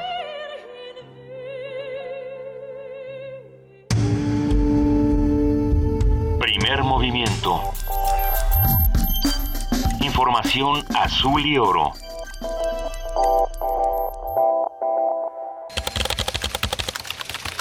Corte informativo. La UNAM. En México, cerca del 25% de las mujeres embarazadas en parto o purperio perciben violencia obstétrica, es decir, maltrato o omisiones al acudir a las instituciones de salud, aseguró Angélica Ramírez, académica de la Escuela Nacional de Enfermería y Obstetricia de la UNAM. Algunas fuentes refieren que aproximadamente el 25% de esas mujeres atendidas son las que perciben violencia. Muchas de las cosas que sí son violencia, las mujeres no la perciben como tal, ¿no? No, no lo percibieron, pensaron que era parte de, de la forma. Y, y, no lo perciben, ¿no? Entonces, el, su registro que se tiene es que aproximadamente el 25% de las mujeres perciben o que fueron víctimas o a, en ellas se cometió alguna, si lo hablamos, la violencia como está física y psicológica, pues seguramente que habrá muchas más, ¿no? Nacional. Maestros de la sección 22 de la Coordinadora Nacional de Trabajadores de la Educación y organizaciones sociales encabezaron en Oaxaca 24 bloqueos para demandar la libertad de sus dirigentes y la negociación de la reforma educativa. Representantes de cámaras empresariales exigieron al gobierno poner un alto a los disturbios en Oaxaca y Chiapas. Condenaron los bloqueos, saqueos y robo de vehículos en esas entidades. Habla Juan Pablo Castañón, presidente del Consejo Coordinador Empresarial. Y que dañan profundamente a las economías de las regiones, a sus empresas y sus trabajadores, a sus ciudadanos y más aún afectan la propia dignidad y la vida de los mexicanos. Resulta inaceptable que cualquier causa, por justa que sea, acuda a métodos violentos e ilegales para generar presión. Nunca en una democracia se puede recurrir a la violencia por encima del diálogo. La afectación a las economías locales ha sido inmensa, afectando gravemente a los comercios de todo tipo. Médicos y enfermeros de al menos 22 estados, entre ellos Baja California Sur, Guerrero, Nuevo León, Quintana Roo y Coahuila, marcharon en protesta por las deficiencias del Sistema Nacional de Salud, se solidarizaron con el movimiento magisterial y condenaron los hechos violentos de Nochitlán. Cientos de manifestantes derribaron las puertas del Palacio de Gobierno de Chihuahua para exigir la renuncia del gobernador César Duarte. La Fiscalía del Estado informó que tras el ataque detuvo a 100 personas. Durante la reyerta, 18 agentes de la Policía Estatal resultaron lesionados. Eduardo Sánchez, vocero del Gobierno de la República, informó que la presidencia analiza los cambios al Sistema Nacional Anticorrupción, por lo que dentro de un lapso de 30 días se podrá decir si el paquete de leyes se promulga o se veta. Lo que sigue es la promulgación del presidente de la República, para lo cual hay un plazo de 30 días que si mal no recuerdo vencen el próximo 17 de julio. Durante este, eh, durante este lapso, la Presidencia de la República, a través de la Consejería Jurídica del Ejecutivo Federal, hace el análisis del, del, documento, se le presenta, se hace un dictamen al presidente de la República y será entonces cuando el presidente de la República estará en aptitud de eh, promulgar la, eh, la ley en los términos que señala la propia Constitución. Emilio Gamboa Patrón, presidente de la Junta de Coordinación Política del Senado, se descartó como candidato a ocupar la dirigencia del PRI. Señaló que su trabajo parlamentario requiere tiempo completo. No, a ver, yo soy un priista desde mucho tiempo, quiero mucho a mi partido, pero tengo un compromiso muy grande aquí en el Senado de la República. ¿Qué quiero? Seguir en el Senado de la República, lo he manifestado y lo reitero el día de hoy. Es un compromiso que tengo conmigo mismo, terminar en el Senado de la República. Internacional. El gobierno y la guerrilla de Colombia alcanzaron un acuerdo que permitirá el cese al fuego definitivo y bilateral entre ambas partes. Habla Marcela Durán, vocera del gobierno colombiano. Hemos llegado con éxito al acuerdo para el cese al fuego y de hostilidades bilateral y definitivo, la dejación de las armas, las garantías de seguridad y la lucha contra las organizaciones criminales. Al respecto, Marco Calarca, comandante de las FARC, nombró a las personas que asistirán a la firma del acuerdo en La Habana, Cuba. Se prevé que al encuentro asista el presidente Enrique Peña Nieto. También estarán en representación de los países acompañantes la presidenta de Chile, Michelle Bachelet, y de Venezuela, el presidente Nicolás Maduro. La ceremonia contará con la presencia como invitado especial del secretario general de las Naciones Unidas, Ban Ki-moon, quien estará acompañado por el presidente del Consejo de Seguridad y el presidente de la Asamblea General. Hasta aquí el reporte, en una hora más información. Radio UNAM, clásicamente informativa. Primer movimiento. Donde la raza habla. Radio UNAM celebra el 69 aniversario del filósofo y escritor español. Todos vamos a tener que padecer los efectos de una mala educación o todos vamos a beneficiarnos de una sociedad bien educada. Fernando Sabater por sí mismo. Del 20 al 24 de junio a las 20 horas por el 96.1 de frecuencia modulada. El Tribunal Electoral del Distrito Federal te garantiza, entre otros derechos, votar y ser votado, asociarme libre e individualmente, ejercer mi participación como ciudadano. Para ello, el TEDF resuelve las controversias que plantean ciudadanos, candidatos independientes, partidos y asociaciones políticas, entre otros. Como ves, es una función que el TEDF realiza de manera permanente y para todos. Tribunal Electoral del Distrito Federal por la defensa de tus derechos político-electorales. Está abierta la convocatoria del Premio Nezahualcóyotl de Literatura en Lenguas Mexicanas en la categoría de poesía oral. Pueden participar todos los autores de poesía oral cuyos textos estén estructurados a partir de alguna de las lenguas habladas por los pueblos originarios de México. Consulta las bases en www.cultura.gov.mx.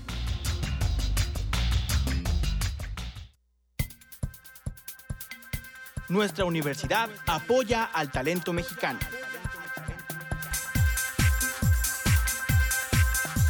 Fundación UNAM becó en 2014 a más de 50.000 alumnos. Súmate, entra a www.funam.org.mx. Con tus donativos, construimos juntos la educación. Qué bien se siente regresar a la universidad un poco de lo que nos ha dado. Fundación UNAM. Fundación UNAM. Primer movimiento. Escucha la vida con otro sentido.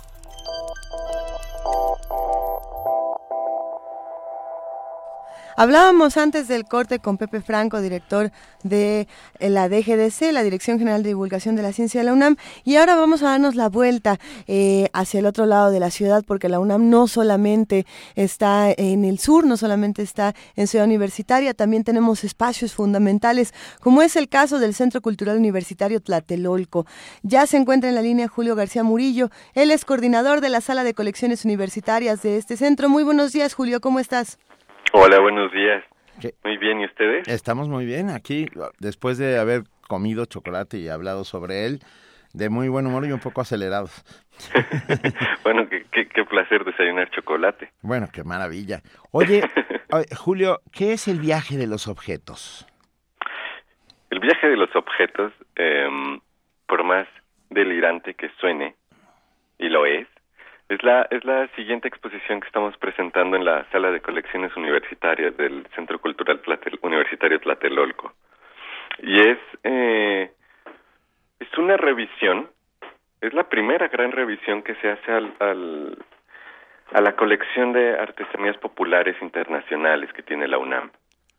Eh, a lo mejor muchos no sabemos, pero en la Olimpiada Cultural de 1968, o sea, de hace casi 50 años, uno de los de los eventos fundamentales fue una una gran exposición eh, realizada en en lo que en ese momento se llamaba el Hospital de la Mujer o por unos minutos el Palacio de las Artesanías y que ahora conocemos como Museo Franz Mayer.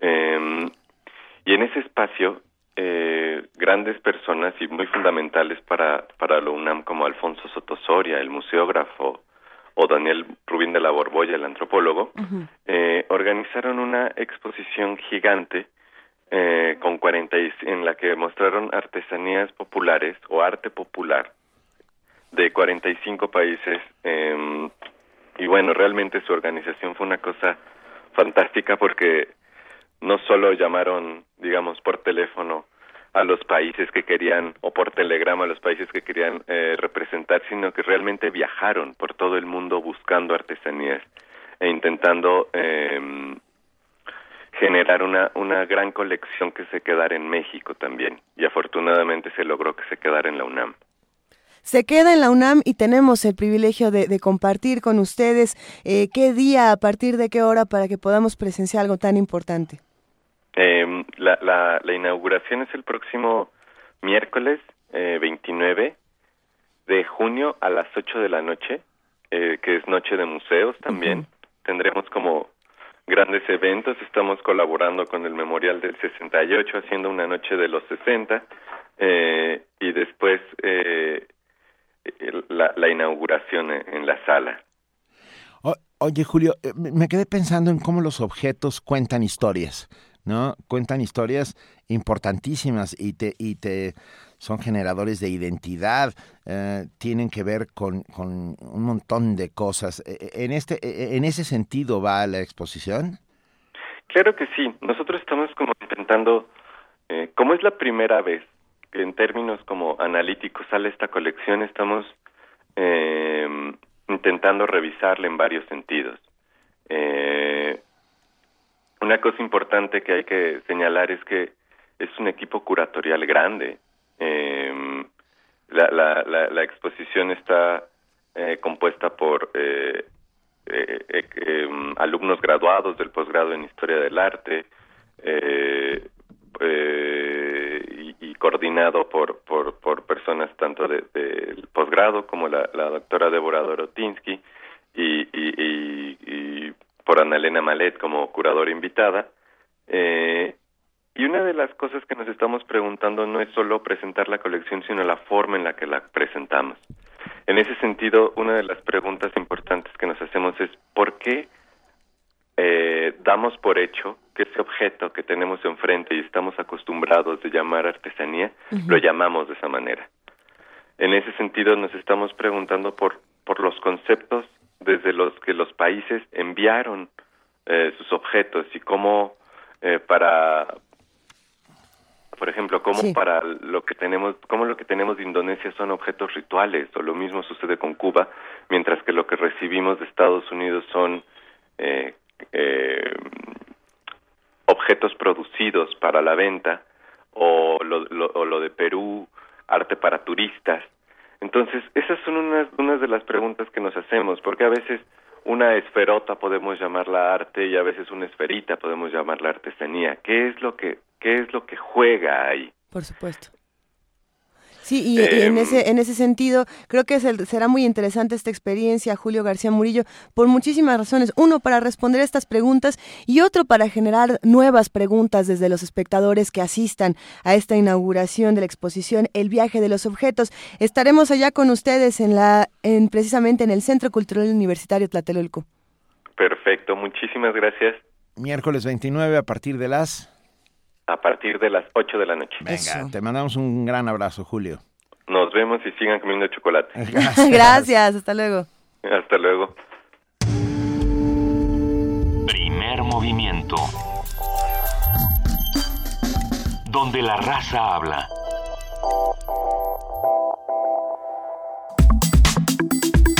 Nota Nacional.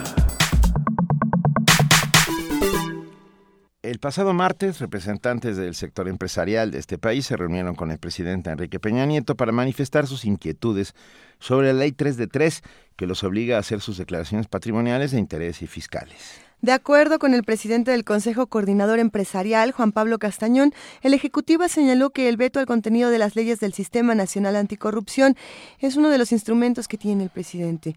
Castañón se mostró optimista por la postura de Peña Nieto, quien dijo lo está valorando y confiamos en que tomará la decisión después de escucharnos.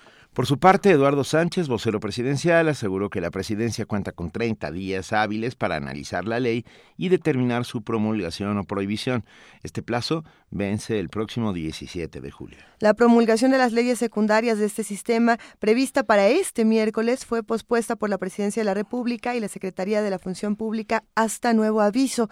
Y bueno, para conocer en qué va la discusión y el posible veto a la ley 3 de 3, hoy vamos a platicar con Edna Jaime Treviño, licenciada en Ciencia Política, fundadora y directora general de México Evalúa. Edna, muy buenos días, ¿cómo estás?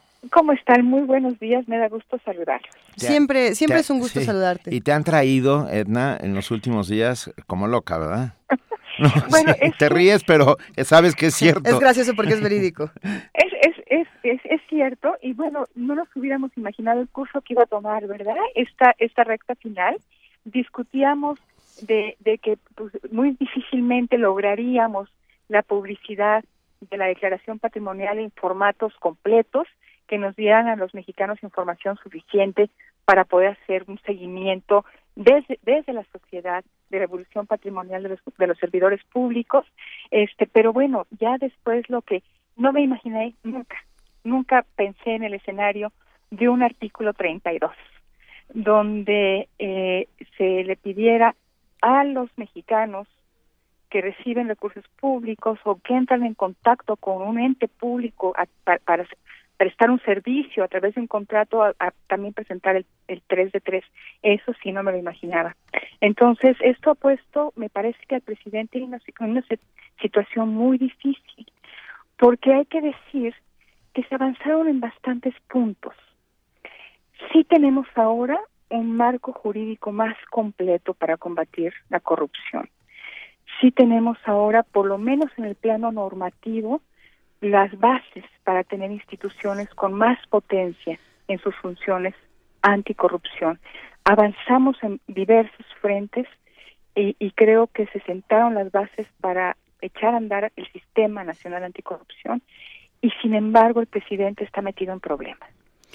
Cómo le hizo y cómo le, cómo le hicieron, porque creo que estaba eh, ante la posibilidad de eh, mostrar un gesto de reconciliación, de acercamiento con los ciudadanos, planteando realmente una reforma profunda.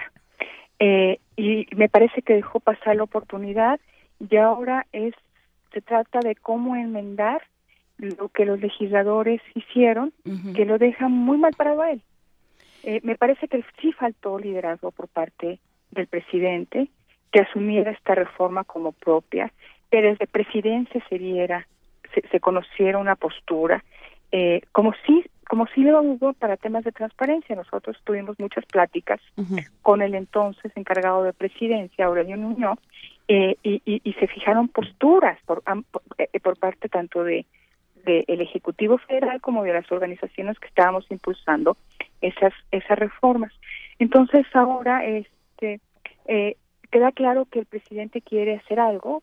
Yo eh, esa es la interpretación que le doy al hecho de que se haya eh, cancelado el evento de promulgación previsto para el, eh, eh, estaba previsto para ayer de hecho entonces pues tratando de encontrar salidas que, que no le cuesten al presidente, ¿no? Y, que de alguna manera planteen eh, mecanismos operables.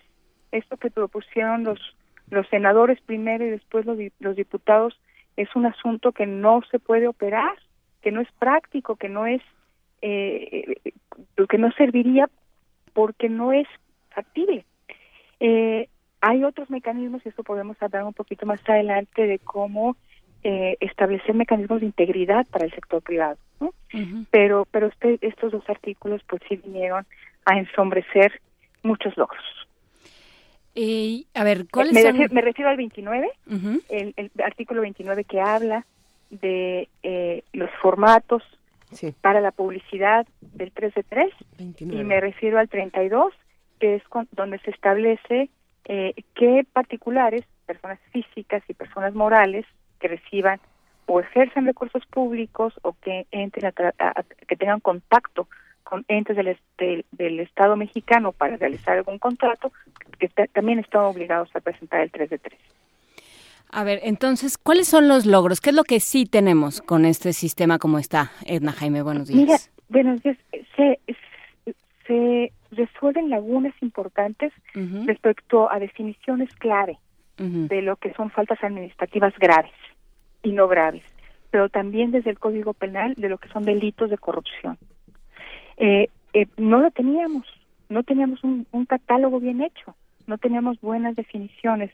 Se establecen muy bien cuáles son los mecanismos de investigación, eh, se, se fortalecen algunas instituciones, sin lugar a dudas la Auditoría Superior de la Federación tiene nuevas facultades y funciones que debe usarlas. Ahorita la auditoría, me parece, tiene algunas que, que, que no, no las lleva hasta sus últimas consecuencias, pero estará dotado ahora de mucho mayores instrumentos.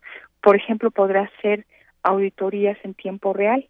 Ahorita la auditoría entra cuando se cierra un ciclo fiscal, cuando se le presenta la cuenta pública y entonces es cuando entra ex post a revisar y, y cuando lo hace así, pues, eh, pues los efectos son diluidos. Imagínense, hablemos de algún, algún caso pues, escandaloso, línea 12 del metro, que por cierto la auditoría ya había detectado eh, irregularidades, pero pues no puede entrar en tiempo real. Entonces ya ahogado el niño, entra la auditoría a tratar, a, clarificar e investigar irregularidades. Entonces el que pueda para algunos casos estar, eh, entrar en tiempo, tiempo real es un gran avance eh, los recursos federales que reciben entidades va a poder auditarlos también, va a tener mucho más injerencia sobre la gestión de recursos de gobiernos estatales y municipales y eso es una gran noticia porque sabemos eh, que desafortunadamente los mecanismos de rendición de cuentas ahí son todavía más débiles. Entonces será un buen complemento eh, eh, y será, eh, me parece, eh, muy importante que la auditoría tenga más eh, capacidad, más alcance de fiscalización eh, en entidades. eh, va a cortar los tiempos de revisión de la cuenta pública. Eso también es muy relevante porque ahora lo recibimos con rezago, un rezago eh, eh, de, tal tamaño, 18 meses, 16, 18 meses después, que lo que concluye la auditoría pues ya no sirve para tomar decisiones o ya no sirve necesariamente o ya no es tan oportuno para iniciar investigaciones que, que puedan pues acabar eh, definiendo si hubo una falta administrativa o un delito, eh, eh, eh, manejo, malos manejos respecto al erario, al erario público. Entonces me parece que está estará dotado de facultades muy importantes. Es, el alcance de fiscalización se amplía. Estamos hablando ahora de una también fiscalía anticorrupción. Tenemos algo tenemos algo ahorita en la, a nivel a nivel federal en la PGR pero que se encarga de asuntos muy menores. Es como un es un como un órgano interno de control pero que realmente no tiene ni las facultades ni los alcances de una verdadera fiscalía anticorrupción. Ahora el fiscal tendrá ministerios públicos eh, asignados directamente a esta fiscalía contará con recursos propios. Eh, vaya sí se fortalece la figura de la Fiscalía Anticorrupción. Un tribunal de... Perdón. No, es que habíamos hablado muy al principio de estas conversaciones, habíamos hablado de la necesidad de que, por ejemplo, el titular de la Secretaría de la Función Pública saliera, o sea, que no fuera alguien eh, nombrado por el presidente, que no entrara dentro de ese ámbito, digamos, que estuviera fuera de esa esfera de control. Lo, ¿Eso se logró? Lo va a ratificar el Senado le va a ratificar el Senado. Que el Senado nos está cayendo muy bien últimamente. Lo está haciendo todo también. Bueno, el Senado tendrá también eh, mucho mucho que decidir en el nuevo Sistema Nacional Anticorrupción. Este, lo va a proponer el, Ejecutivo y lo va a ratificar el Senado. Esto fue un logro importante porque el argumento es que finalmente la función pública es, es una instancia, eh, pues sí, que adscrita y que funciona y que trabaja para el Ejecutivo Federal. Eh, es cómo, cómo disciplinar, cómo tener mecanismos disciplinarios para la administración pública federal, entonces por eso había resistencia, decía, es un instrumento del Ejecutivo Federal, pero sí se logró que sea el, Senado quien ratifique, quien ratificará a nuestro próximo secretario de la Función Pública. Me parece también un avance importante. Eh, eh, habrá contralores en, profesionales Ahorita cada dependencia nombra a su propio titular, pero ahora eh, eh, habrá eh, contralores con carrera y, y eso profesionales que estarán a cargo de los órganos internos de control de las dependencias. si hay avances, un tribunal de justicia fiscal administrativa que, que resolverá sobre faltas administrativas graves. No lo teníamos. Eh, por supuesto que eh, podemos tener en el papel un diseño que, que nos parezca razonable, que nos haga sentido y que nos parezca funcional, pero todo esto tenemos que ponerlo en operación. Y ahí, ahí tendremos la prueba de la a ver si realmente este diseño normativo puede implementarse correctamente. Eh, hay un comité, como hablamos de sistema, ya hablamos de sistema en, contra, en contraposición a la fragmentación, porque eh, lo que teníamos era todas estas instituciones actuando por su cuenta con facultades eh, que, que eh, estaban fragmentadas, que no se comunicaban con otras instancias. Entonces así la, la Auditoría Superior de la Federación, si encontraba alguna irregularidad, la regresaba a la función pública y, y la función pública podría continuar con la investigación o simplemente archivarlo y ya no conocíamos qué pasaba con ese caso. Lo mismo con con con, con la, en el caso federal con la con la PGR, con las instancias de procuración de justicia. Entonces ahora hay mecanismos de apremio para que estos casos no se queden eh, sin concluir si la auditoría en, en su labor de fiscalización y de investigación encuentra alguna irregularidad, la turnará dependiendo la naturaleza del, de, del, eh, de la observación o de lo que encuentre o a la autoridad administrativa o a la penal y eh, eh, podrá apremiar para que estos estas instancias puedan llevar esta investigación hasta sus últimas consecuencias. Pero para resolver la fragmentación, además, además de que se están planteando en el plano normativo algunas soluciones, se creó este comité del Sistema Nacional Anticorrupción conformado por todos los que participan en este sistema. El INAI, eh, eh, el, la Fiscalía Anticorrupción, el, titular del, Tribunal de Justicia Fiscal Administrativa tendrá representación, el Consejo de la Judicatura tendrá representación, la Auditoría Superior de la Federación y un, ciudad, y un comité ciudadano. Este grupo tendrá la tarea de revisar y hacer la política pública anticorrupción, eh, estar detectando, bueno, cuáles son los, los aspectos, los espacios vulnerables y cómo poder corregir. Si estamos viendo que hay casos de corrupción asociados a la contratación de obra pública de manera sistemática, ¿cómo corregirlo? Entonces es lo que se le ha llamado, los que trabajaron en el diseño de este sistema, como la inteligencia institucional, que el propio sistema tenga capacidad para generar esa inteligencia y para poder, poder enmendar y proponer soluciones. Entonces, si funciona bien, eh, pues creo que sí estaremos en, un estadio distinto de, eh, de capacidad institucional para prevenir, controlar y castigar la corrupción. Comité Ciudadano eh, eh, tendrá un... Este comité coordinador tendrá como titular a un ciudadano. Eh, Eso también es buena noticia. Es buena noticia, Edna. Sin embargo, hay muchas preguntas, sobre todo de los que formaron parte de esta iniciativa ciudadana, de los que firmaron y estaban eh, con, toda, con toda esta esperanza y con todos estos ánimos puestos. Y dicen, bueno, a ver, eh, de lo que tenía la ley 3 de 3 de iniciativa ciudadana, ¿qué queda? ¿Qué, queda? Y, y, porque de todas las transformaciones que hemos visto en los últimos días, ¿queda o no queda algo para los ciudadanos? Queda casi todo lo que venía en el 3 de 3, pero no, no lo simbólico. No lo simbólico. No lo que nos llamó a firmar.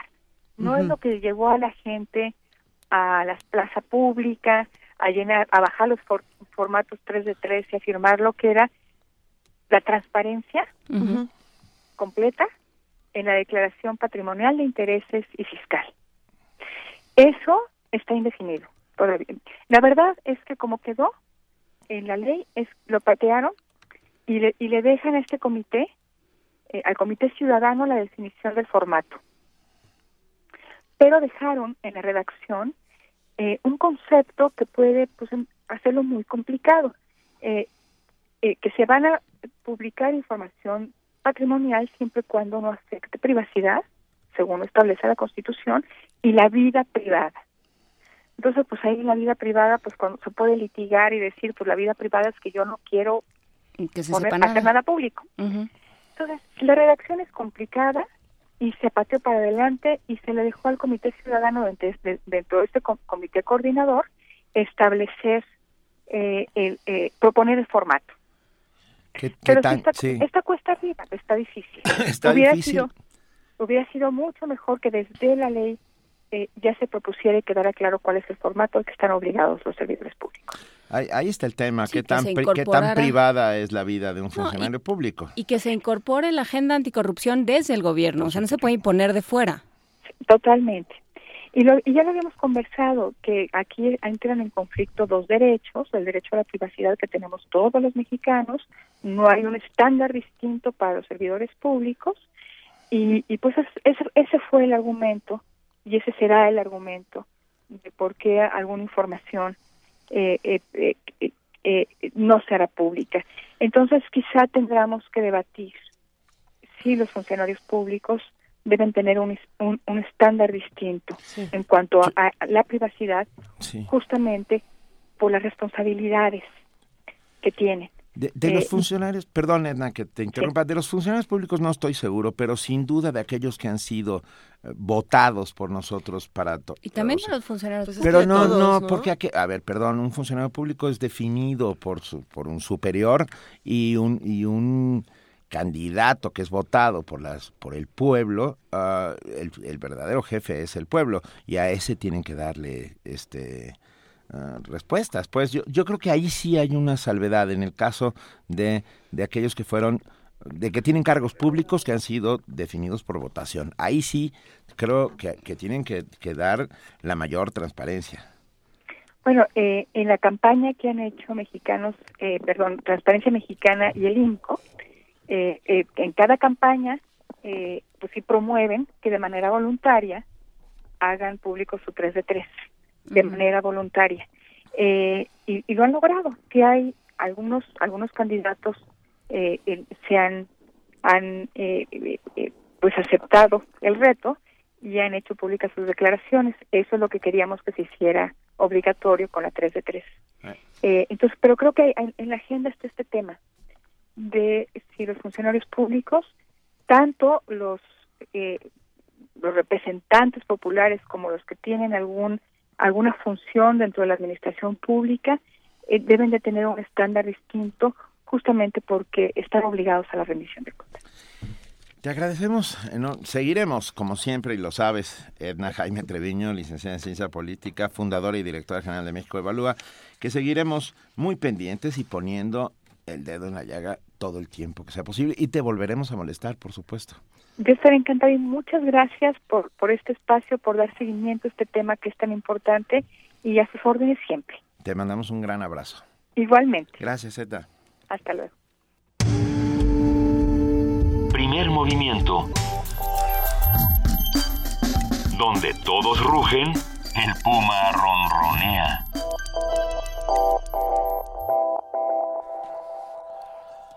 Hoy cerca de 46 millones de ciudadanos están convocados a las urnas para decidir si el Reino Unido... Nos vamos a una nota grabada sobre el Brexit. Eso era lo que estábamos Perdón. Este, anunciando. Pero bueno, es lo mismo, o sea, estamos hablando de lo mismo, nada más que tenemos una nota. Así es, Benito. Si Gran Bretaña se retira de la Unión Europea, será para recuperar su espacio comercial y ya no someterse a las reglas comerciales europeas. Esto lo aseguran expertos de la UNAM. La información la tiene nuestro compañero Abraham Menchaca. Bye.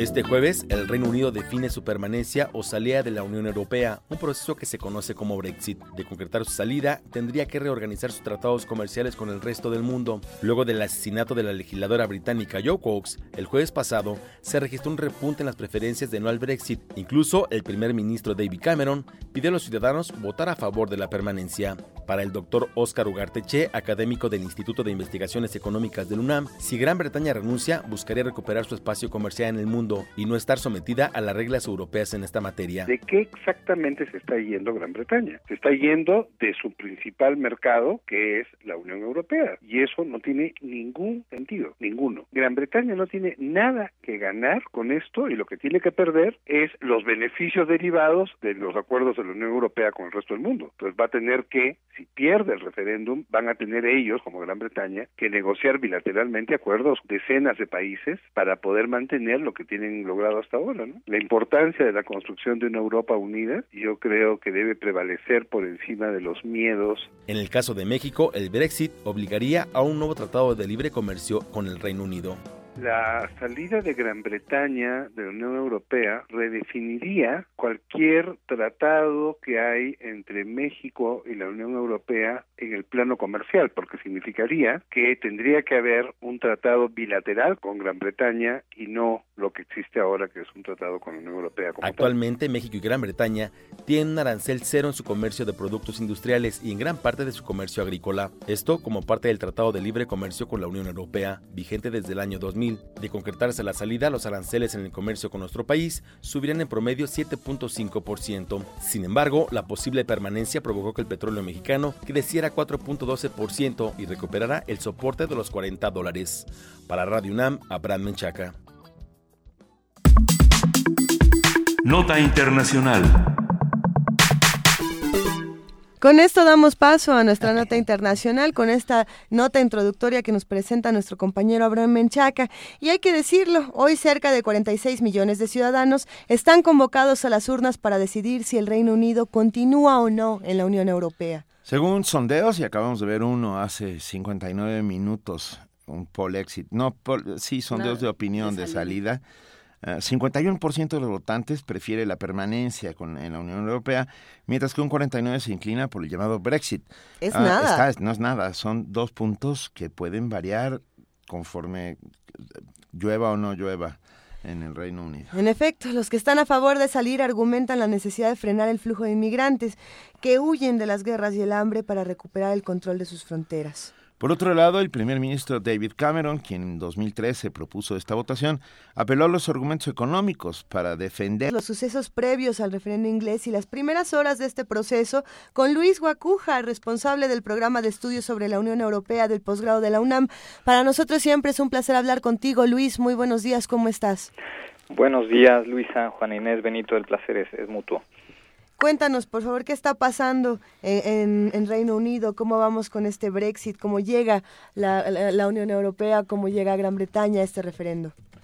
Bueno, pues eh, ya van casi ocho horas en que se abrieron eh, ¿no? las, las urnas para que los, eh, los británicos salgan a, a votar si deciden permanecer o no en, en la Unión Europea, ¿no? Un día histórico. Eh, eh, no solo para el Reino Unido, para la Unión Europea y con repercusiones en, todas partes del mundo. Entonces, eh, el escenario, bueno, pues hay de todo un poco, ¿no? Hay eh, desde las casas de apuestas que están en el tema, un, también casi que una, una guerra de distintos diarios, ¿no? Algunos claramente a favor de la permanencia del Reino Unido en la Unión Europea, como eh, eh The Times o The Guardian o el Financial Times, y algunos otros pues que están con una postura en contra, ¿no? Que apuestan más por, por la salida, como The Sun o The Daily Telegraph o Daily Express, ¿no? Y eh, un tema mediático, por supuesto, importante. Eh, hay quien ha señalado, bueno, pues eh, nueve de cada diez economistas están a favor de, de, de remain, de quedarse, y uno de cada diez pues de salir, ¿no? Bueno, hasta eh, se han atrevido a dar nombres de actores o gente de la música, que si el vocalista de The Who, Roger Daltrey, está por, por el Brexit, ¿no? Bueno, pues yo le preguntaría a Pete Townshend que los guitarristas son más sensatos. En fin, hay... no puede ser. Gracias, a esto teníamos que llegar. Ay, no lo, no lo esperaba. Con letras de oro en esta cabina, Luis. Los guitarristas son más sensatos. Te vamos a presentar un par para, para que repienses tu postura. Ah, no la vimos venir, Luis Guacuja. Continúa, por favor. Bueno, pues eh, eh, realmente eh, tal vez tendríamos que preguntar nos cómo llegamos aquí. O sea, cómo llegó el Reino Unido ahí, ¿no? O sea, estarle reclamando, este, eh, tal vez eh, habría que agradecerle al Reino Unido eh, este, em, esta propuesta casi involuntaria de David Cameron, este, primero apostar por, por convocar un referéndum y luego defender el, la permanencia del Reino Unido dentro de la Unión Europea. Pero si nos vamos unos años atrás, si pensamos en, en la escena de aquella ministra de Exteriores francesa, que estaba eh, eh, vacacionando en Túnez, invitada por el dictador previo a la, a la primavera árabe, o, o, si pensamos en, eh, en lo que sucedió eh, ya hace varios eh, meses, ¿no? El, el, el, este eh, medio eh, Das Spiegel que le atribuía a Angela Merkel una amenaza a, a Grecia antes de las elecciones que si ganaba.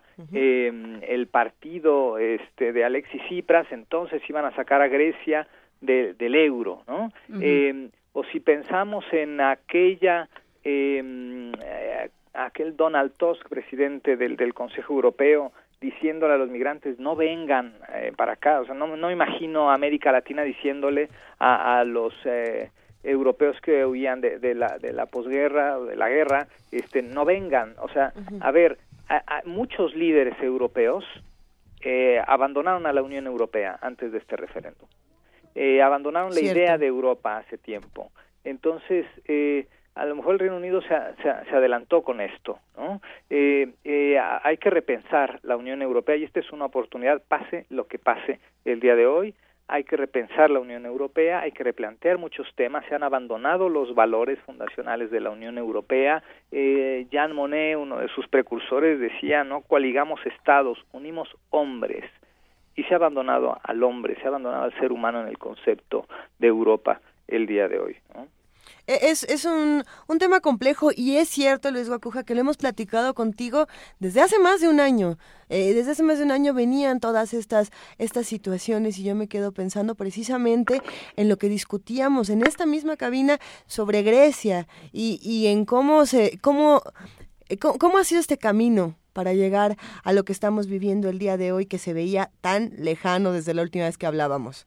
Sí, sí, bueno, pues desde 2013 por ahí David Cameron hizo este este anuncio, ¿no? Lo dejó un poco ahí, pues presionado por eh, también un sector de, de del Partido Conservador, un poco para ganar adeptos políticos y, y luego pues ya lo lanza ya de manera más tímida como una promesa y, y finalmente logra una serie de, de, acuerdos de concesiones por parte de la Unión Europea.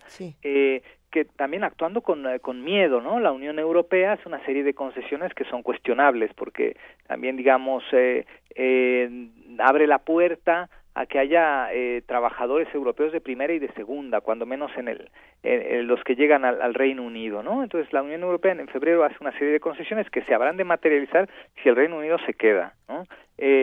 Pero bueno, hay esta negociación y esto también es interesante. Una negociación antes del referéndum, lo mismo sucedió en el propio Reino Unido cuando en 2014 hubo este referéndum sobre la salida o no de Escocia o eh, del Reino Unido. Entonces, eh, hay una serie de elementos. También se ha acusado eh, que por qué eh, darle la voz a los ciudadanos, ¿no? Que mejor que lo decidan los, eh, los parlamentarios. A ver, esas son las reglas y son reglas democráticas y me parece que no tendríamos que escatimarlas. Otra historia es que los que vayan a votar están bien o no están bien informados. Eso eso es otra cosa, pero que los ciudadanos tienen el derecho de votar, de pronunciarse, no son los únicos en la Unión Europea que lo hacen. Luis, pero eh, es una, es una buena pregunta. ¿Estuvieron o no estuvieron bien informados antes de salir a votar el día de hoy? Eh, no lo sé, tal vez no lo suficiente. Evidentemente habrá quien votará con, con, la mano en el bolsillo, hay quien votará con las vísceras. Con los riñones, sí. Eh, exactamente. O con el kidney pie. Eh, eh, sí, sí, sí, o con la mirada puesta en la Eurocopa. Así es. Eh, o, por mirar la Eurocopa no va a votar. O sea, en fin, hay quien añora a lo mejor a, la dama de hierro. En fin, hay una mezcla de, ideas, de historias ahí, eh, que todo se mezcla y por eso pues hay un 10% de, de indecisos, ¿no? También. Eh, eh, pero, pues, eh, ¿cuál es la claridad de, de, lo que es la Unión Europea como para quedarse? A ver, con toda la información que se pueda tener, eh, la Unión Europea realmente, eh, o qué ofrece la Unión Europea el día de hoy para un ciudadano de a pie, ¿no? Para un trabajador o, o, para alguien que ha estado sin empleo mucho tiempo, eh, alguien que se, tiene, se siente amenazado o desplazado o no tomado en cuenta, a lo mejor no por culpa de la Unión Europea, sino por su propio Estado, ¿no? Este, eh, pero eh, siempre hay este, este tema, ¿quién está informado? Una, una, una parte de la responsabilidad la tiene el ciudadano, otra parte de la responsabilidad la tiene eh, los, los gobernantes, pero también partir de, de, la idea de, bueno, no están bien informados, entonces mejor no los tomamos en cuenta, ¿no? o sea, yo creo que las reglas están ahí, como las reglas en la Unión Europea también permiten la salida de un país de la de la Unión Europea, ¿no? Son las reglas, nos podrán gustar o no, eh, podrán poner nervioso a los mercados y a todo el mundo, eh, pero son esas reglas y son reglas democráticas y si algo hay en el Reino Unido es una participación ciudadana muy importante, muy activa. El Reino Unido también hace muy buenos aportes a, la Unión Europea. Es muy disciplinado el Reino Unido a la hora de incorporar la normativa eh, comunitaria. Em, eh, muchos aportes, sobre todo en temas del mercado interior, ese dinamismo que tiene el Reino Unido, ese ese tema de estar ahí y a veces ser receloso, pero eh, esa alianza transatlántica con Estados Unidos, eh, pues es muy criticada, pero pues también aporta a, la Unión Europea, ¿no? La Unión Europea es una Europa de, la diversidad, ¿no? Y el Reino Unido, pues, hace sus cosas a su manera, ¿no? Eh, este, eh, manejan del, del, otro lado y los enchufes son diferentes y tienen sus reglas pero les funcionan. Oye Luis, pero me quedo pensando, también es cierto que hay una suerte de ultranacionalismo entre las clases populares, o sea, un, un inglés, de, un obrero inglés uh, se siente más inglés que ningún otro. Uh, y en este sentido, si, si la gran mayoría de, de los obreros de las clases populares eh, británicas o inglesas salen a votar, estoy convencido de que, de que el Brexit sería una realidad. No lo sé cómo lo veas tú. Sí, evidentemente, si tuviéramos una Europa más sólida, más, eh, más creíble, eh, con más solvencia moral, pues entonces habría una Europa muy fuerte y el sentimiento eh, del ser europeo sería más grande eh, que el sentimiento nacional. Ahora que estamos viendo que no solo es en Reino Unido, digamos, eh, que está pasando en Austria o en Alemania o esta semana en Italia eh, o en, en Países Bajos, pues estos nacionalismos exacerbados pues aumentan ante una Europa disminuida. ¿no? Entonces también es esa, es esa consecuencia, ¿no? ¿Por, qué surgen estos extremismos? Bueno, porque hay una Europa disminuida, ¿no? A veces la, la ausencia, eh, o, por qué sucede, digamos, eh, eh, cuando en algunas partes del mundo, o sea, las empresas tienen demasiado poder, pues que hay un Estado muy pequeñito, ¿no? O sea, es un tema de, de, contrapesos, ¿no? Este, no, no, es, no son casualidades. ¿Y, ¿Y qué está sucediendo en Europa? Bueno, pues una, una serie de crisis, una crisis económica, con crisis política, con crisis de valores, con una crisis de, de, de una em, eh, la Unión Europea la toma de decisiones va muy lento, va muy tarde, eh, habría que modificar muchos de los esquemas dentro de la Unión Europea porque eh, estamos viendo en pleno siglo XXI estos casos o Hungría levantando un muro en pleno siglo XXI con una tolerancia que me parece que, que no debiera ser de parte de, la Unión Europea. O sea, hay, hay eh, bastantes señales eh, que hacen de la Unión Europea una Unión Europea débil. Hemos hablado ya de la falta de liderazgos eh, en la Unión Europea y en general en, el mundo, eh, pero esta falta de, claridad pues eh, hacen que el ciudadano se refugie eh, pues en lo más hondo de su nacionalismo, ahí se despiertan estos sentimientos de xenofobia, este y este descontrol que hay porque no se ve una clara dirección por parte de, de, los líderes, de los tomadores de decisiones. Luis Guacuja, ¿hablarías con nosotros en cuanto tengamos más información sobre lo que está ocurriendo? Por supuesto, habrá que estar muy atentos. A las 3 de la tarde, hora de México, 10 de la noche en el Reino Unido ya habrá resultados.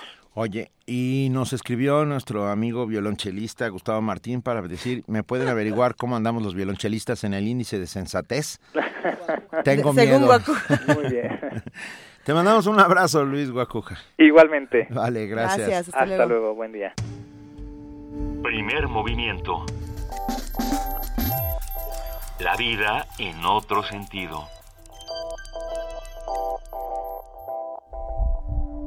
¿Cuánto horror seremos capaces de conocer? ¿Cuánto horror seremos capaces de conocer? Buscábamos, a, 43 jóvenes, normalistas, humildes, enteros, enteros por su familia, que son muchas familias. Que son muchas familias y generaciones insumisas. Y generaciones insumisas. Buscábamos a 43. Buscábamos a 43, que son la memoria más nueva, hecha de otras memorias de sangre, de batallas que arranca la tierra que pretenden arrebatarles. Buscábamos a 43. Y encontramos decenas. Cientos. Quizás miles sin nombre, sin registro, sin huellas, sin rostros, incluso sin brazos ni piernas. Acabamos de oír un fragmento de nos faltan 43 de la serie Si hay olvido no hay justicia, ganadora del trofeo de bronce, premio en la radio Radio and Programs Award 2016, que se considera el Oscar de la radio. Y está con nosotros esta eh, mañana. Está con nosotros la, Laurelena Padrón. Ella es la que produce precisamente esta cápsula de Buscábamos a 43 de Genaro Villamil, de esta serie que ustedes recuerdan se transmitió en Radio UNAM durante muchos días, durante 43 días. La serie Si hay olvido, no hay justicia. Laurelena Padrón, un gustazo hablar contigo. ¿Cómo estás? Hola, muy buenos días a la mesa y a los radioescuchas. Pues muy bien, muy contenta. Muchas felicidades. Gracias. Eh, cuéntanos cómo ha sido eh, lo que ha ocurrido desde la producción de, de, estas cápsulas, que fueron muchas con distintos productores, con distintos artistas sonoros, hasta el día de hoy. Pues mira, lo que pasa es que yo recibí la invitación de Radio UNAM a través de Eloisa 10, quien conformó este gran grupo de 43 poetas, 43 artistas sonoros, para rememorar, recordar que faltan 43 y muchísimos más desaparecidos en este país. Entonces, cuando a mí me invitaron, pues me sentí muy, muy eh, contenta, pero también con una enorme responsabilidad de hacer algo para para recordarle a la gente que ahí están esos desaparecidos que no nos han dicho qué sucede y que había que decirlo al mundo, ¿no? Entonces, eh, me puse con mi equipo a trabajar, a diseñar el, el poema, aunque ustedes escucharon una parte, e inicia con una serie de testimonios que eh, a lo largo de ese año estuvieron diciendo cosas sobre el asunto, ¿no? Pero que pasa un año y casi vaya, vamos a llegar al, al, segundo año y seguimos sin saber de esos 43, pero de casi 40 mil que no sabemos qué sucede en este país, ¿no? Entonces, en, el, en la invitación se nos dijo que podíamos inscribirlo a donde quisiéramos, que realmente la producción pues sí fue de cada uno de los que eh, fuimos participando a lo largo de 43 días y cuando eh, quisiera recordar que cuando nos enviaron el material, porque lo que lo recabó Radio UNAM, yo elegí el de Genaro Villamil porque me parece que habla no nada más de estos de Ayotzinapa, sino de todo lo que sucede en el país, ¿no? De estas narcofosas. Y es verdaderamente alarmante. Y entonces me puse a diseñarlo con un equipo al que le agradezco muchísimo que se haya comprometido a estar en esta producción y decidí mandarlo a este festival del cual yo tengo antecedentes desde, desde 2010 y que he ganado algunos otros premios con mis producciones en Radio Educación y lo mando para allá. Oye, Laura Elena, hola. hola, Benito, ¿cómo Cuéntanos, cuéntanos dónde se da este premio. El, este premio tiene aproximadamente 35 años de ah. realizarse. Es una organización que eh, convoca a, a todos a todo el mundo alrededor de 40 países compiten y tiene 15 categorías divididas en 147 subcategorías. Yo formo parte de este de este jurado que está integrado por gente de todo el mundo y desde nuestro lugar de origen eh, nosotros evaluamos los los programas. Y puedes encontrarte de cualquier categoría, es, es verdaderamente un mundo, si ustedes entran a la página se darán cuenta de la cantidad y la calidad de las producciones que hay ahí. Y, y realmente es un trabajo que pensé que no iba a colarse porque es muy cortito, muy pequeñito, pero tiene un gran impacto. Dice de una manera muy fuerte, muy muy contundente lo que sucede en el país. Muy clara. Muy clara, ¿no? En momentos en que lo que más necesitamos es claridad. Claridad, claro. Que eso fue, eh, Laura Elena, lo que, lo que hizo esta serie en Radio UNAM y en todas las radiodifusoras, ¿no? Darle voz a, a esta tristeza, a este enojo, a esta indignación, a este eh, desconcierto y esta desación producto de la realidad en la que nos estamos encontrando, con la que nos estamos enfrentando todos los días y nos seguimos enfrentando, como dices, ¿no? Claro, claro. Y entonces cuando decidí eh, eh, participar, claro, hay que hay que pagar, ¿no? Este, eh, time is money, allá todo es business. Y entonces decidí competir porque pensé que esto a pesar de que Radio UNAM logró colocarlo en muchos lados, porque se transmitió no solo en Radio UNAM, sino en muchas emisoras del país y fuera del país. En Latinoamérica. ajá. Este, realmente dije, esto se tiene que conocer, esto tiene que salir más allá. Y entonces por eso decidí inscribirlo. Y bueno, pues venturosamente quedamos este con un lindo trofeo de bronce ah, que es un un lindo lindísimo micrófono antiguo. Qué bonito. precioso.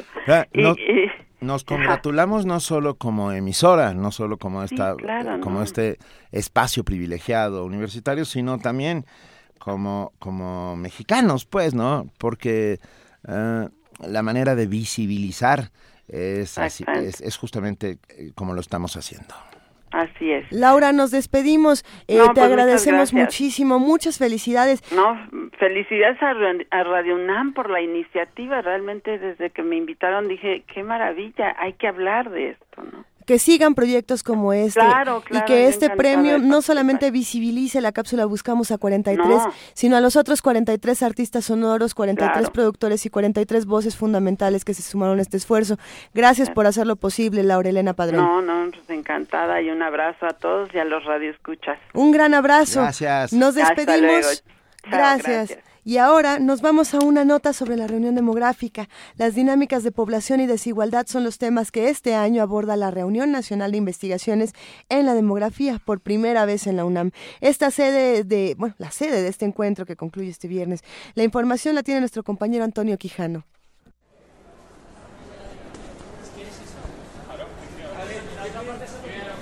Por primera vez la UNAM es sede de la Reunión Nacional de Investigación Demográfica en México que este año llega a su décimo tercera edición.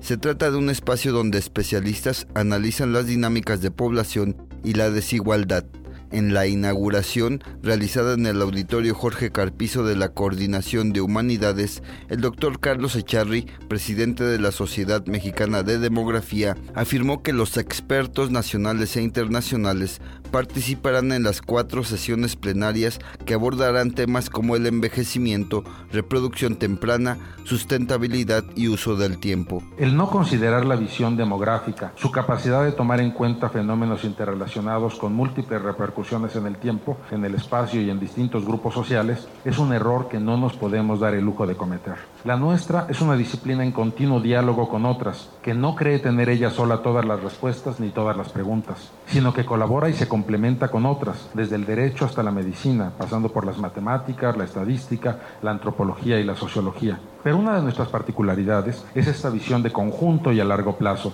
que desafortunadamente puede llevar a que digamos, se los dijimos, cuando nuestras recomendaciones y advertencias no son escuchadas y tenemos que lidiar con los resultados de una mala planeación. Habla la doctora Mónica González Contró, abogada general de la UNAM. Me parece además muy importante la decisión, digamos, de asumir como eje central de esta reunión la transversalización de las desigualdades sociales. Es evidente, y lo vemos día a día en nuestro país, con los recientes acontecimientos también, que la concentración de la riqueza en unos cuantos, el alarmante incremento del número de personas que viven en pobreza extrema, así como factores relacionados con el género, el origen étnico, la edad, la ubicación física de las personas, han generado un efecto debilitador para el desarrollo humano de un alto sector de la población en nuestro país. Este efecto debilitador afecta directamente las exigencias de la libertad, dignidad, igualdad humanas, difuminando así el acceso al pleno goce que todas y todos debiéramos tener a nuestros derechos humanos. Tras afirmar que cualquier disciplina se enriquece con la inclusión de datos demográficos, el doctor Alberto Vital, coordinador de humanidades, señaló que la desigualdad es una realidad clave a vencer del mundo contemporáneo. La reunión que termina el viernes 24 de junio congrega a 13 dependencias de la UNAM y 14 instituciones foráneas. Para Radio UNAM, Antonio Quijano. Primer movimiento. Información azul y oro.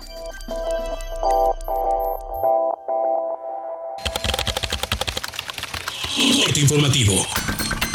La UNAM por sus contribuciones al estudio de las nebulosas gaseosas, en particular por la determinación de sus componentes químicos que han extendido nuestro conocimiento del cosmos, Silvia Torres Castillejas, investigadora emérita del Instituto de Astronomía de la UNAM, recibió el doctorado honoris causa de la Universidad de Gurión de Israel.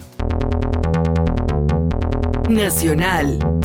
Luego de cinco horas en la mesa de diálogo, el secretario de Gobernación Miguel Ángel Osorio Chong y los miembros de la Coordinadora Nacional de Trabajadores de la Educación acordaron reunirse el lunes próximo con una agenda definida para avanzar en la solución del conflicto oaxaqueño. Habla Miguel Ángel Osorio Chong. Se dio un encuentro, diría yo, satisfactorio para las partes, en el que nos pudimos escuchar, ellas y ellos a nosotros, y por supuesto nosotros a todos ellos. Por eso es que se prolongó esta reunión. El aspecto fundamental de esta reunión fue avanzar en la solución del conflicto, eh, en ver las dificultades que se han presentado y cómo poder lograr resolverlas. Hubo planteamientos de ellos que ha sido parte de su movimiento que habla sobre la reforma educativa, en la que puntualmente nosotros les dijimos que hay una ley que tenemos obligación como funcionarios públicos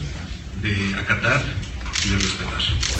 Adolfo Gómez, dirigente de la sección 7 de la CENTE, reconoció la apertura que permitió el diálogo en la Secretaría de Gobernación. Consideramos que hoy el tema de la educación, la defensa de la educación pública, es un tema que abarca a toda la sociedad. Hoy se cumple esa expectativa de llegar a esta mesa de diálogo con la Secretaría de, Gobernación. El Gabinete de Seguridad Nacional informó que los 400 elementos de la Policía Federal que participaron en los operativos del pasado domingo en Ochitlán comenzaron a rendir sus declaraciones ante la Procuraduría General de la República.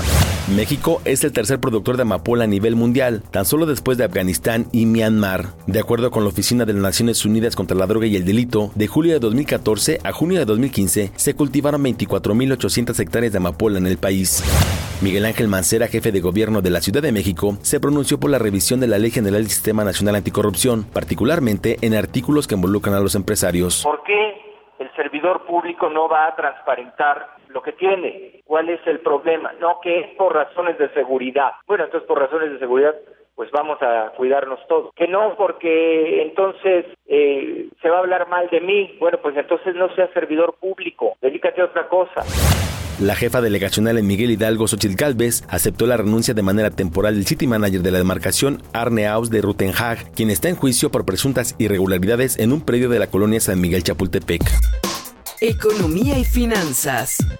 Luis Videgaray, secretario de Hacienda, señaló que la eventual salida de Reino Unido de la Unión Europea podría afectar la economía mexicana. Confió en que los británicos tomarán la mejor decisión. Vamos a esperar a ver qué ocurre. Faltan apenas algunas, algunas horas. Eh, estaremos, por supuesto, muy atentos, como creo que lo está todo el mundo. Y esperemos que, sea, que se tome la mejor decisión, en primer lugar, para la Gran Bretaña y, por supuesto, para Europa y el resto del mundo. Internacional. El presidente de Venezuela, Nicolás Maduro, señaló que su gobierno está interesado en reanudar la relación con Estados Unidos. Espera que el presidente Barack Obama rectifique su postura contra la revolución bolivariana. Y que una y otra vez nuestra revolución ha tratado de ser acorralada por las fuerzas de la derecha y del imperio estadounidense.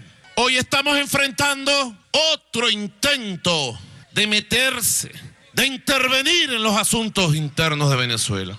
Y le digo a Venezuela, los problemas nuestros solo los vamos a resolver nosotros dentro de la casa. Hasta aquí la información, lo esperamos en nuestro corte de las 12. Radio UNAM, clásicamente informativa. Primer movimiento. Donde todos rugen, el puma ronronea.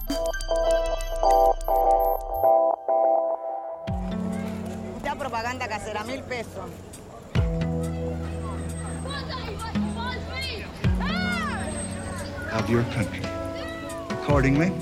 No importa de dónde eres, qué idioma hablas, ni cuál es tu color de piel. Tus derechos humanos son universales y deben ser respetados. Conoce cuáles son y cómo protegerlos en un programa de análisis y reflexión sobre este tema con Diego Guerrero. Derecho a debate en la cultura de la legalidad participamos todos. Te invitamos a una mesa de discusión con estudiantes universitarios y especialistas todos los lunes a las 10.05 de la mañana. Por el 96.1 FM. Radio UNAM. Muchas gracias por hacer la diferencia, por iluminar a México con tu decisión, por no votar por la corrupción sino por el México de la educación.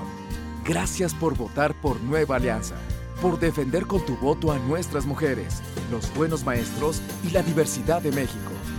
Gracias por no ser el gris de los políticos de siempre, sino el turquesa de los que quieren un país mejor. Por ser quien eres y ser parte de Nueva Alianza, muchas gracias. ¿Te gustaría proponer alternativas de desarrollo para tu región? ¿Tienes alguna investigación sobre finanzas estatales que presente soluciones para los problemas de tu estado? Si eres estudiante de licenciatura o posgrado o realizas investigación académica, participa en el tercer Premio Nacional de Investigación Impulso al Desarrollo de las Finanzas Estatales. Consulta las bases en Premio UNAM Interacciones pwc.unam.mx. Con tus ideas trazamos el camino al desarrollo. Movimiento. Donde la raza habla. Son las 9 de la mañana con 7 minutos y agradecemos inmensamente a nuestra querida Ana Buquet, directora del Programa Universitario de Estudios de Género, estar esta mañana con nosotros, como siempre. Hola Ana. Buen día, Benito, Buenos días, Luisa, buenos días. Juana Inés. Buen día. Buenos días a toda la audiencia de Primer Movimiento. Felicidades, por cierto, a Radio UNAM por ese premio tan importante con esa serie maravillosa que hicieron, ¿no? De Nos faltan 43. Así es. Pues sí, de si hay olvido no hay justicia. Ah, exactamente. Sí. sí, sí, sí. Bueno, pues lo prometido es deuda. Yo quedé, me comprometí a explicar o tratar de explicar eh, qué es el género, cómo funciona, cómo organiza nuestra sociedad y eh, lo vamos a tener que hacer en una en una serie, digamos, de colaboraciones porque no es un tema fácil de plantear de una sola vez, ¿no? Sí. Entonces, bueno, primero me gustaría plantear que el, el género como, como el conjunto de ideas, representaciones, prácticas y prescripciones sociales que una cultura desarrolla desde la diferencia anatómica entre los sexos para simbolizar y construir socialmente lo que es propio de los hombres, lo masculino, y lo que es propio de las mujeres. Esto quiere decir que no es la diferencia sexual la que produce características distintas entre hombres y mujeres, sino la cultura. Por supuesto que la diferencia sexual produce características distintas a nivel corporal y en la participación en la forma de reproducción de la especie humana, eso nadie lo pone en duda. Pero hay otra enorme cantidad de diferencias que son producidas por la cultura y pensemos en diferencias obvias como la forma de vestir, para entender que no es la biología la que determina que las mujeres usen tacones y los hombres no, ¿no? Por ejemplo. Bueno, y el género eh, es, es un, una- un factor, un elemento importantísimo de la organización social que produce eh, de manera sistemática relaciones de jerarquía y subordinación entre hombres y mujeres, en el que convergen todas las dimensiones de la, de la vida humana a través de interacciones sumamente complejas, ¿no? Entonces, yo plantearía que el orden de género es la manera en la que se ordena la sociedad a través del género y que no hay ninguna sociedad que no se organice a través del género. O sea, no hay sociedades en donde las relaciones entre hombres y mujeres no estén atravesadas por el género. Y este sistema de organización social tiene, eh, ya lo dije, muchas dimensiones que interactúan de manera muy compleja y yo voy a abordar tres, eh, que es la simbólica, que es todo aquello que pertenece a la cultura, la dimensión social, en donde se encuentran los imaginarios, ¿no? Todas las ideas que compartimos en una comunidad, en donde se encuentran las prácticas sociales, lo que hacemos todos los días, ¿no? Eh, y las instituciones que regulan y norman el funcionamiento social. Y la tercera dimensión es lo subjetivo, que tiene que ver directamente con los individuos. Pues hoy hablaré un poquito de lo simbólico, ¿no? Que es la parte más abstracta del orden cultural, donde se construyen los significados, que es todo aquello que le da sentido a nuestro mundo. Esto implica que todo lo que es percibido por los seres humanos está atravesado por la cultura. O sea, los seres humanos no podemos conocer o percibir cosas que no estén significadas a través de la cultura. Y el sistema simbólico de género en particular funciona a través de parejas de oposición, o sea, dos significados que son opuestos entre ellos, asociados a una pareja central que son femenino y masculino. Esto quiere decir que cuando hablamos de género a nivel simbólico no estamos hablando de hombres y de mujeres, estamos hablando de masculino y de femenino. Y lo más importante de esta pareja simbólica y de los significados que se asocian a ella es que a lo masculino se asocian una serie de cosas valoradas positivamente, ¿no? Que tienen que ver con la razón, con la cultura, con la civilización, con la capacidad de discernir entre el bien y el mal, entre la verdad y, lo, y la falsedad. ¿No nos enseñaron que cayó el imperio romano por una feminización de las costumbres? ¿No era ese el término que se usaba en historia?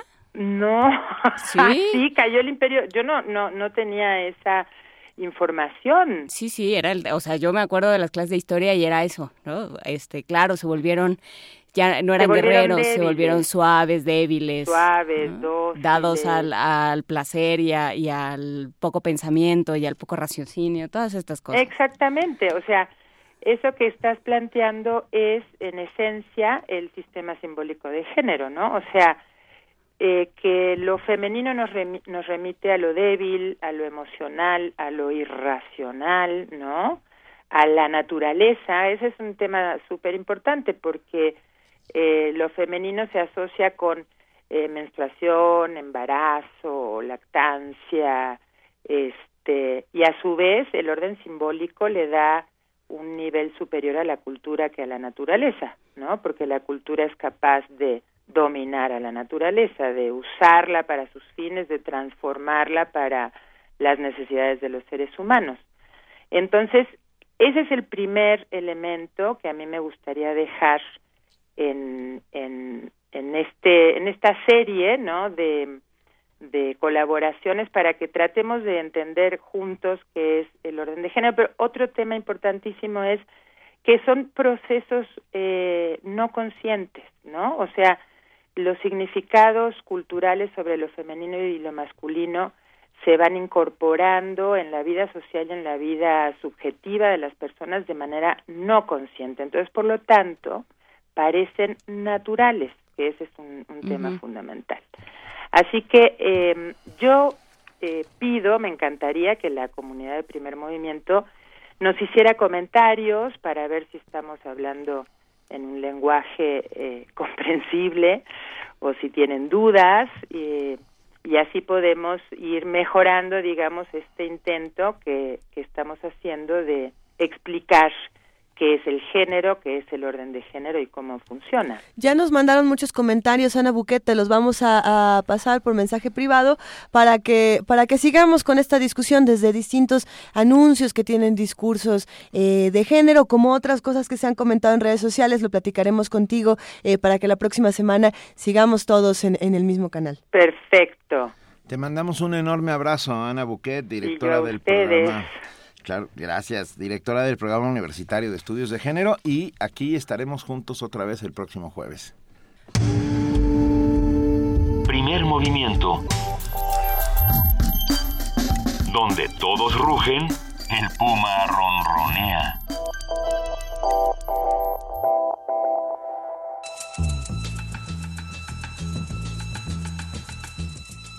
Es hora de poesía necesaria.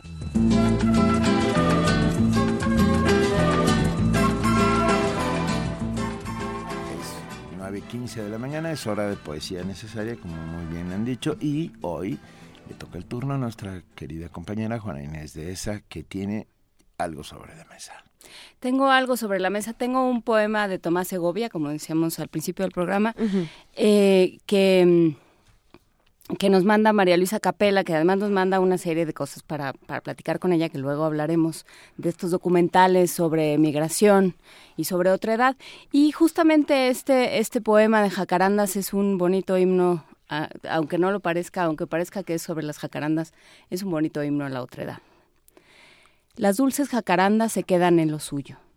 Todos son verdes y ellas no. Nadie les quitará de la cabeza que hay mil maneras de ser árbol mil maneras de ser lo mismo de otra manera. Que se puede ser verde siendo azul, tener flores por hojas, tener por copa un fresco resplandor, ser dichosas aparte y a su modo. Bien seguras están de que hacen bien, que nos da gusto que así sean, que no por eso las querremos menos, que siempre nos ha sido necesario que haya otra cosa. Primer movimiento. Escucha la vida con otro sentido.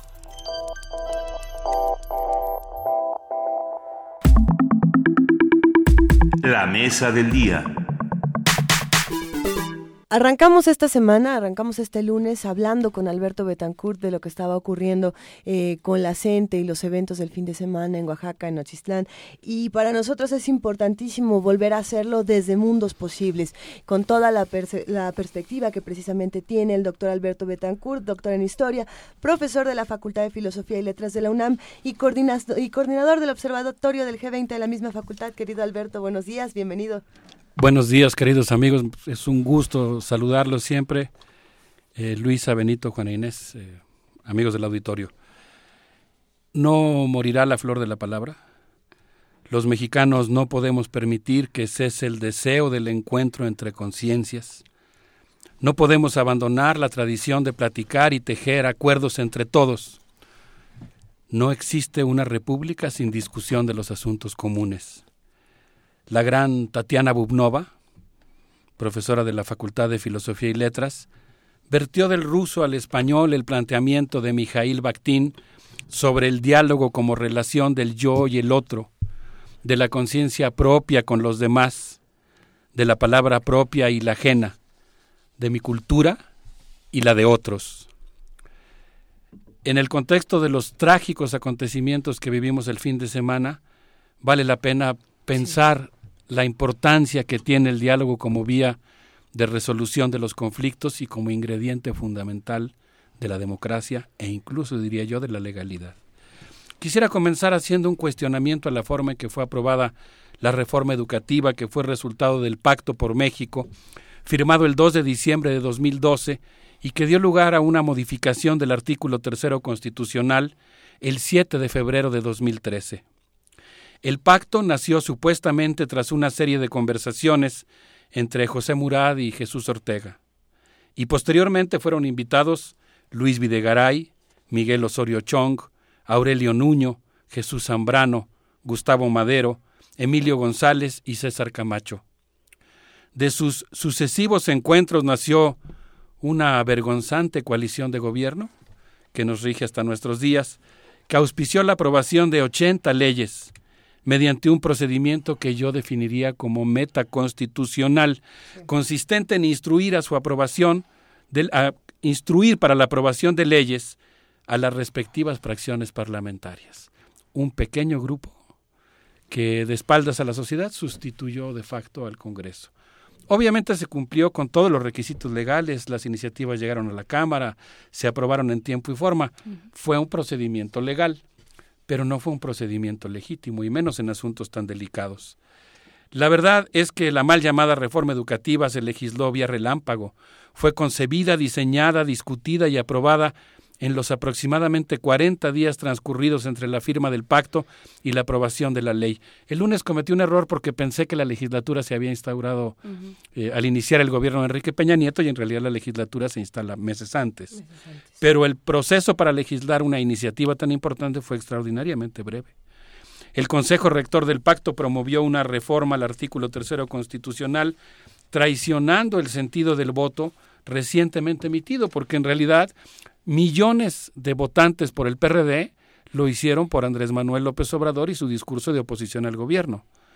Y los dirigentes del PRD se acercaron a firmar un pacto de integración de una especie de coalición de gobierno o de alianza parlamentaria, por lo menos, de espaldas a lo que por lo menos la mitad de sus votantes habían, eh, habían expresado su voluntad. Esta reforma se aprobó sin consultar al Congreso, ni a los partidos, ni a los especialistas, ni a los maestros, ni a los padres de familia, ni a la opinión pública. En este sentido, yo creo que sería muy interesante poder escuchar, pues, cuáles son las opiniones que tienen al respecto algunos eh, profesores. En un momento más me gustaría que escucháramos al maestro Francisco Bravo, pero antes quisiera decir que en este que la reforma nació así trunca, digamos, sin haber sido legitimada, sin haber sido cocinada políticamente como se debe en una sociedad democrática. Pero después un secretario de Educación Pública hizo que además, si venía ya mal de origen, digamos, si había sido en cierto sentido una especie de resultado teratológico de un proceso político poco democrático, después pues resultó que la, que la iniciativa resultó todavía peor por la forma en la que fue aplicada. Desde mi punto de vista, un secretario de, de Educación Pública es en esencia un educador, El éxito de su trabajo se mide en función de su capacidad para tocar conciencias, de su habilidad de persuadir, el arte empeñado en poner el ejemplo, la destreza para construir una comunidad dialógica. El secretario de Educación Pública actual no pasa ese examen. Pero ¿quién es el actual secretario de Educación Pública?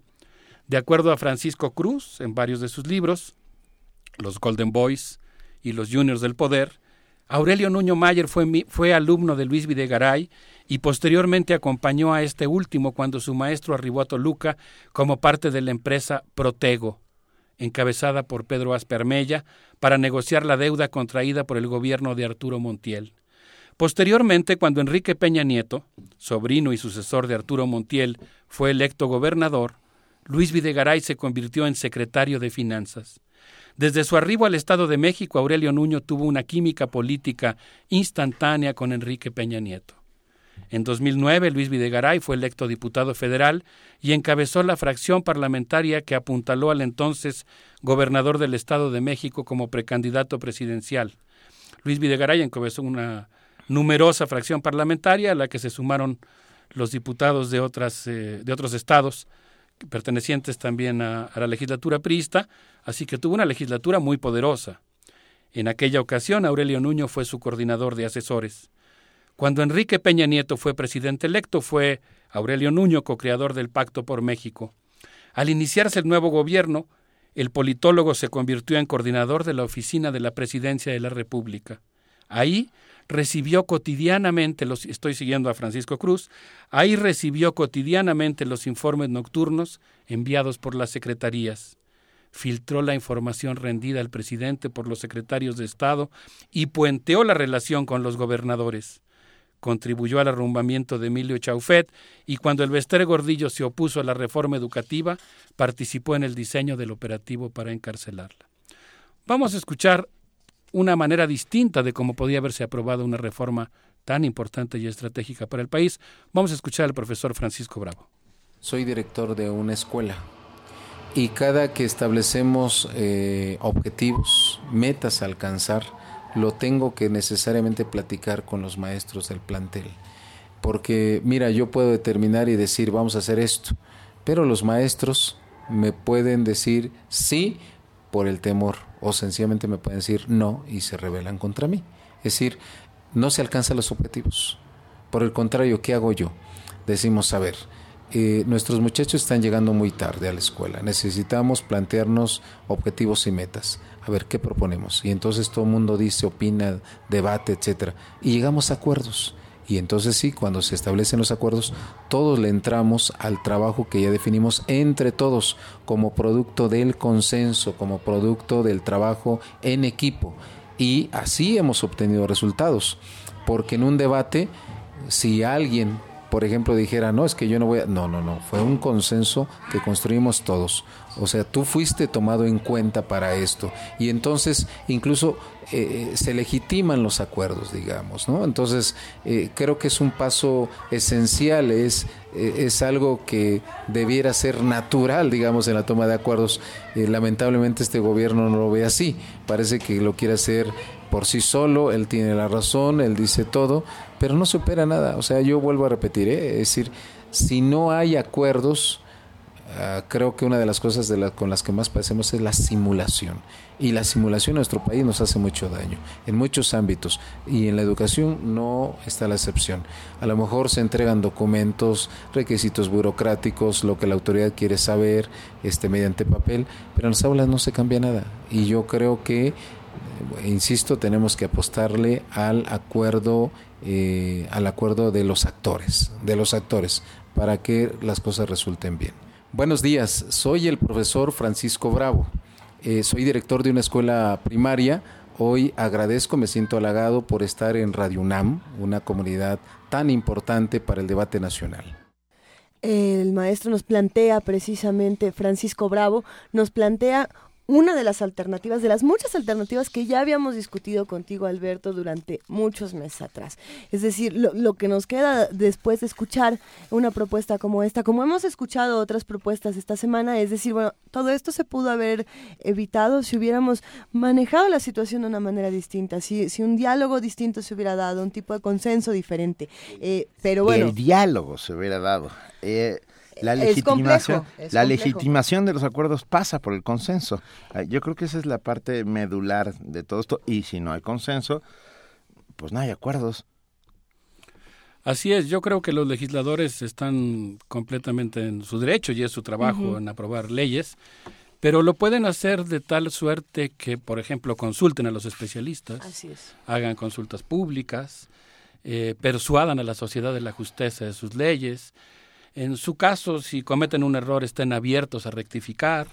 Es decir, el hecho de que legalmente le, corresponda al Poder Legislativo aprobar una ley eh, no exime la necesidad de que la ley, además de ser legal, sea legítima, sea, sea digamos, abrazada por la pues. sociedad. Pero no se puede salir de esos cauces, digamos. O sea, yo creo que, eh, lo que lo que habrá que cuidar es esas instituciones, cómo mejorar esas instituciones, cómo hacer que realmente esos que no, por los que nosotros votamos, a veces pues porque eran los únicos que había, ni modo, porque ejercimos un derecho por el derecho mismo, como lo hemos platicado aquí, esas personas realmente cumplan con su trabajo y realmente nos representen.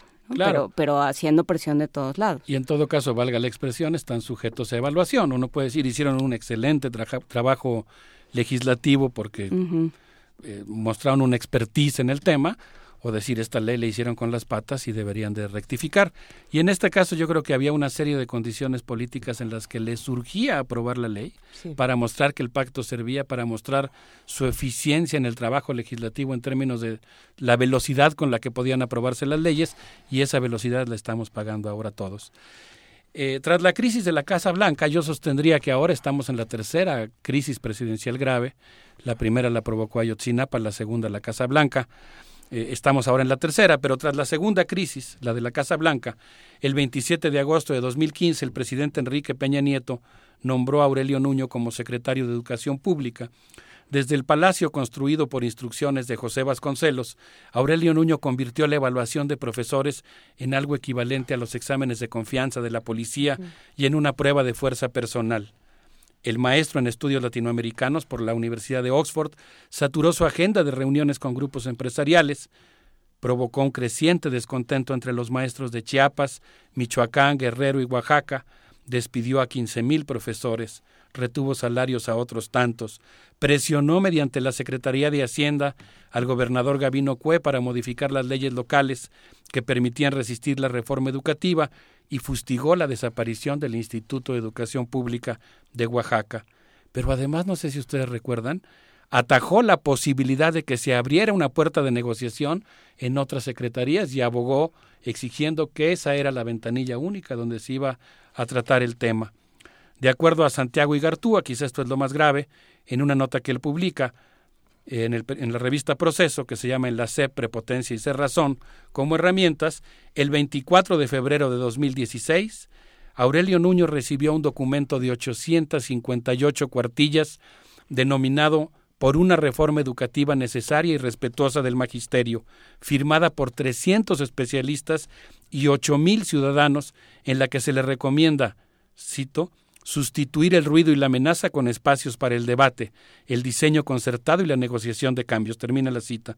según, según Manuel Ginantón, que desde mi punto de vista ha expresado opiniones interesantísimas en este programa, Aurelio Nuño recibió el documento pero no se dignó responderlo. El actual secretario de Educación Pública, que debiera ser un maestro, judicializó el conflicto, emprendió una campaña de odio contra la CENTE, incluso proferida en las escuelas y ante los niños, una cosa que me parece completamente lamentable. Si les parece bien, creo que podemos ir algo de música, creo que vamos a poder escuchar algo que nos va a caer bien, de Colectivo Musiquero Tapacamino, una de las organizaciones integrantes del Espacio Civil de Oaxaca, vamos a escuchar Flores de Amaranto.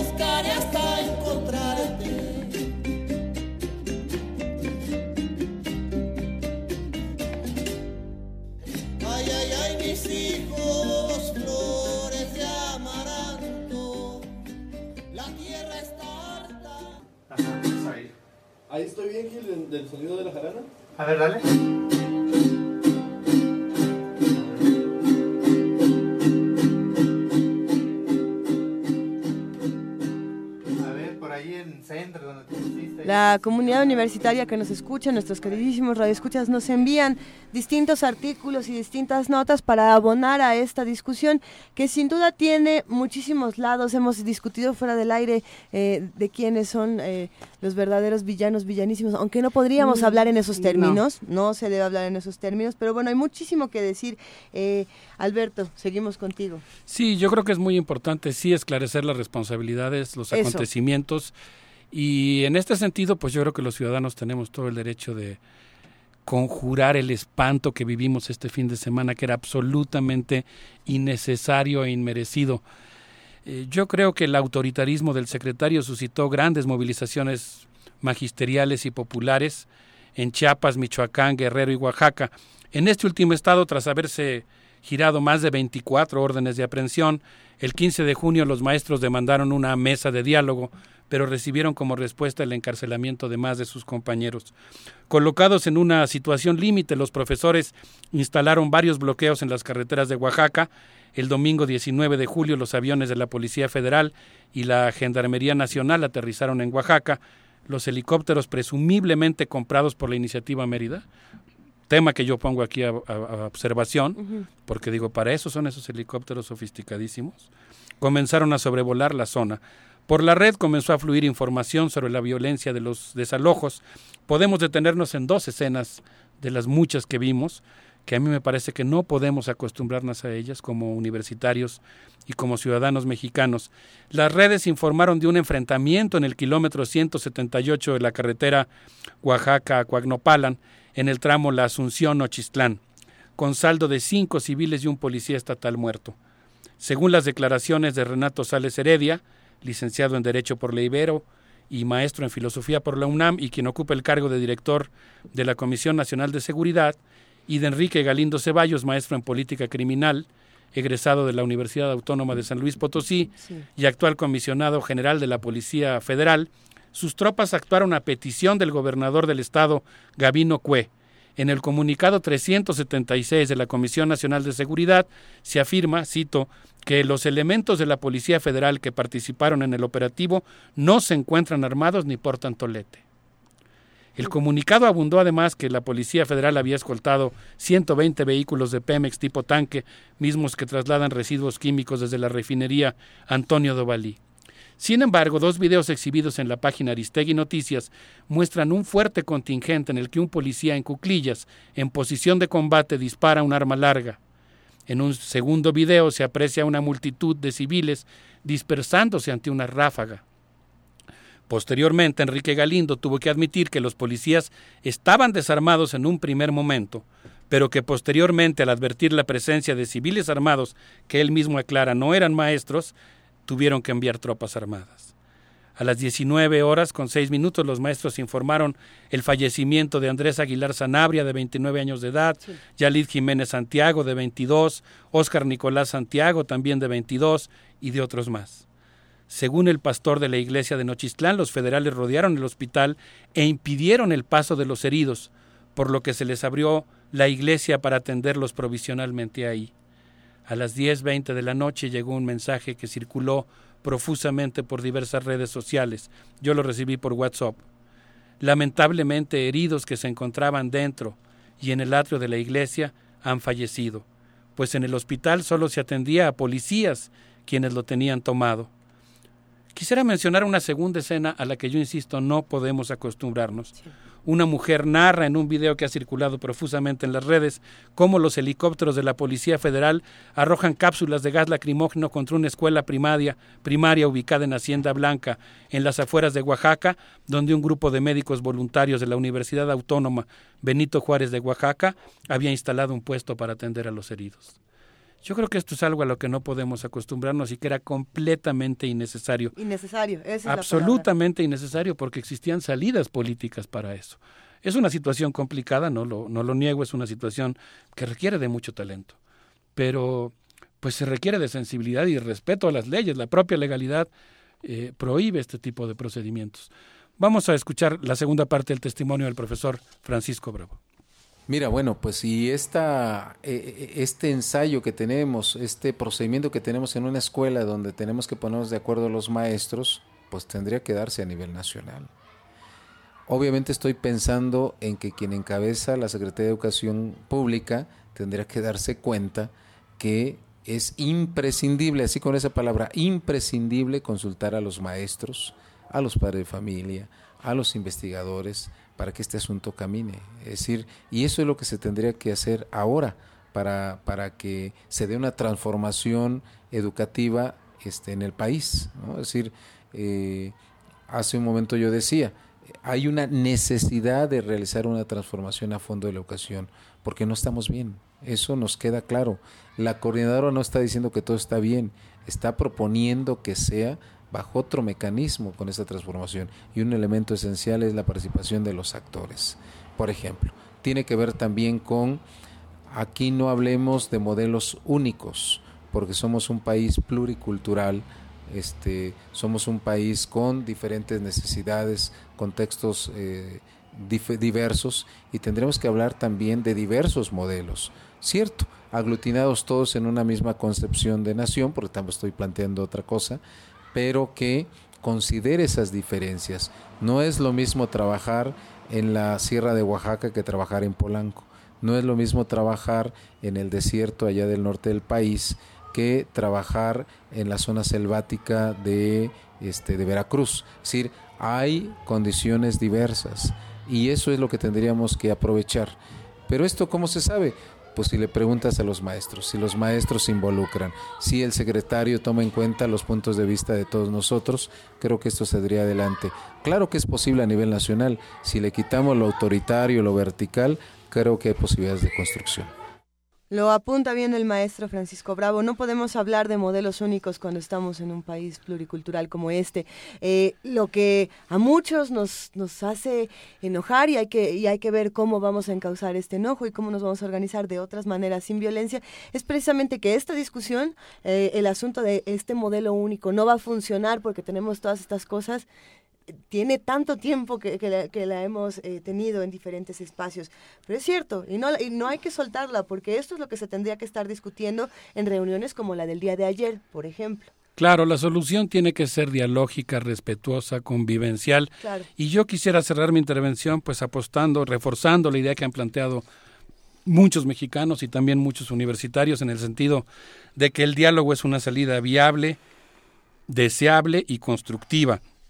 Quisiera mencionar tres casos brevemente. El primero es de, elementos de salida constructiva, digamos, de canalización ciudadana, civilizada, eh, políticamente útil de indignación, de la indignación. El primero se refiere al hecho de que el 16 de junio de 2016, como mencionamos el lunes, pero me gustaría abundar en el caso, un juez de distrito aceptó la demanda de amparo presentada por el joven abogado Netzaí Sandoval, egresado de nuestra universidad, contra el titular de la Secretaría de Seguridad Pública del Distrito Federal de la Ciudad de México.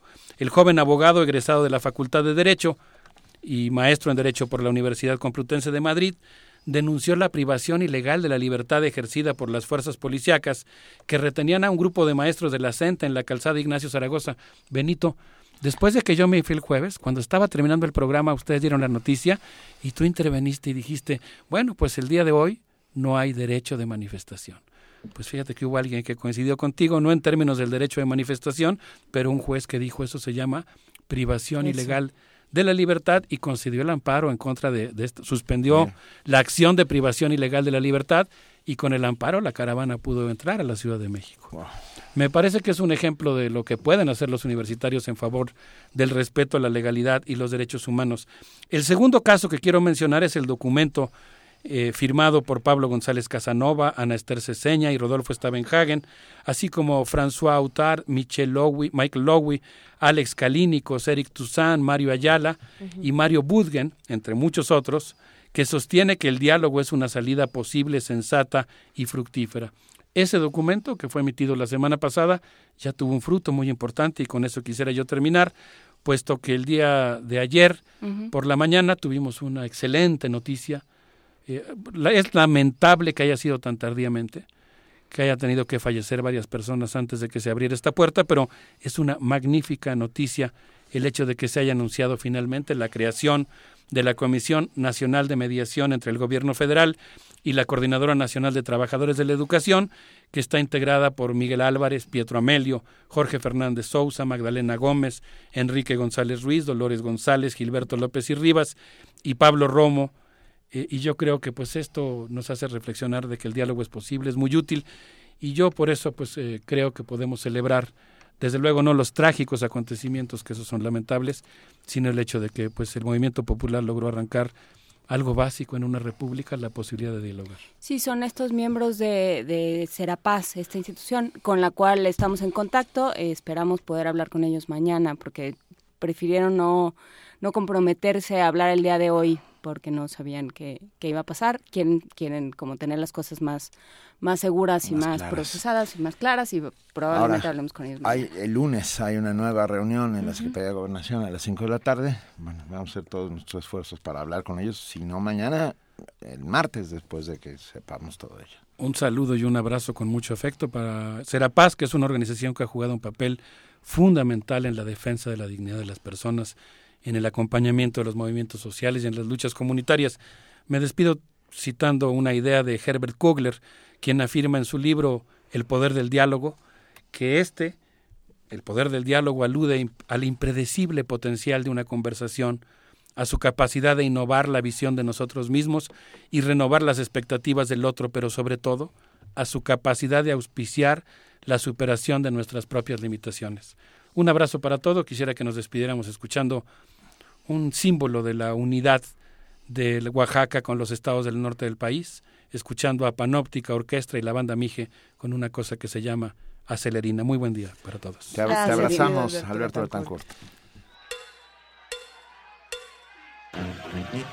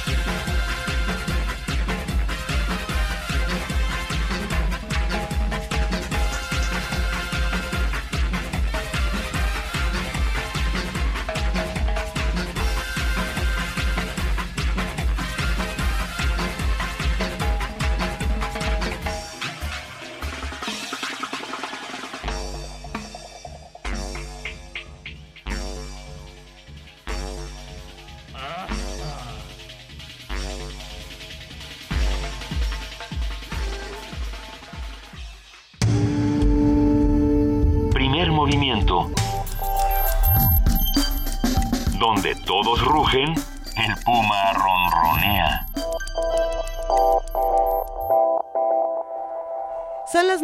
mañana con 48 minutos de este jueves 23 de junio y como todos los jueves es momento de que hablemos con nuestros amigos del Programa Universitario de Derechos Humanos.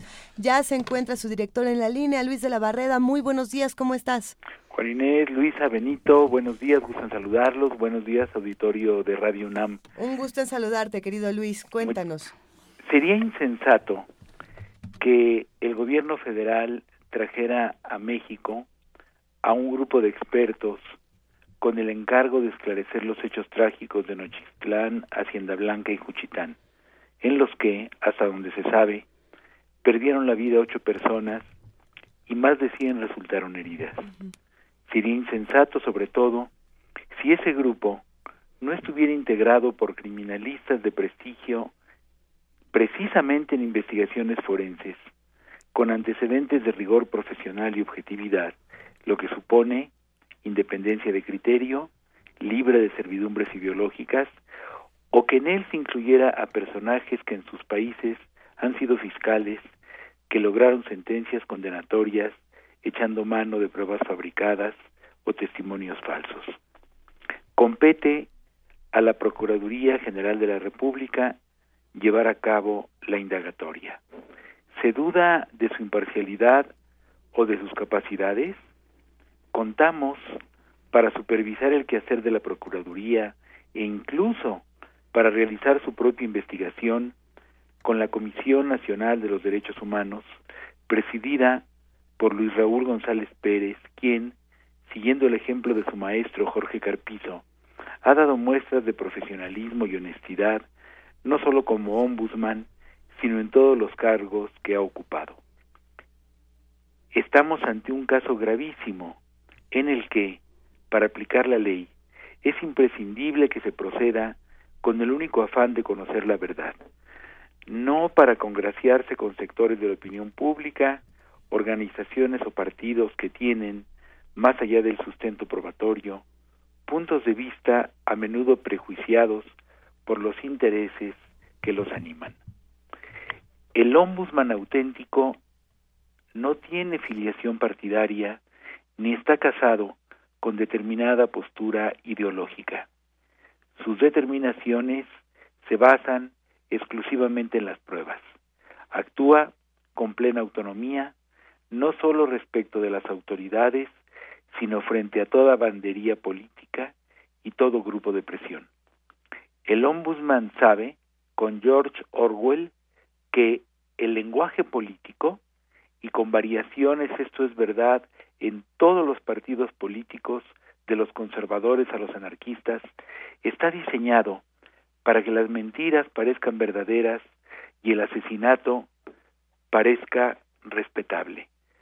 Por cierto, como advierte Gilgamesh en Milenio, las ONGs han guardado ominoso silencio ante la ejecución del reportero Elidio Ramos, quien había sido amenazado por fotografiar actos de vandalismo durante las protestas de la gente. El ombudsman no es enemigo de los servidores públicos, sino de sus abusos. Defiende los derechos de los ciudadanos, pero no justifica sus conductas ilícitas. No busca popularidad, sino respetabilidad. Los sucesos del estado de Oaxaca, por otra parte, ameritan que pongamos los puntos sobre las IES en cuestiones de enorme relevancia para nuestra vida democrática. La CNDH también puede hacerlo con toda autoridad moral.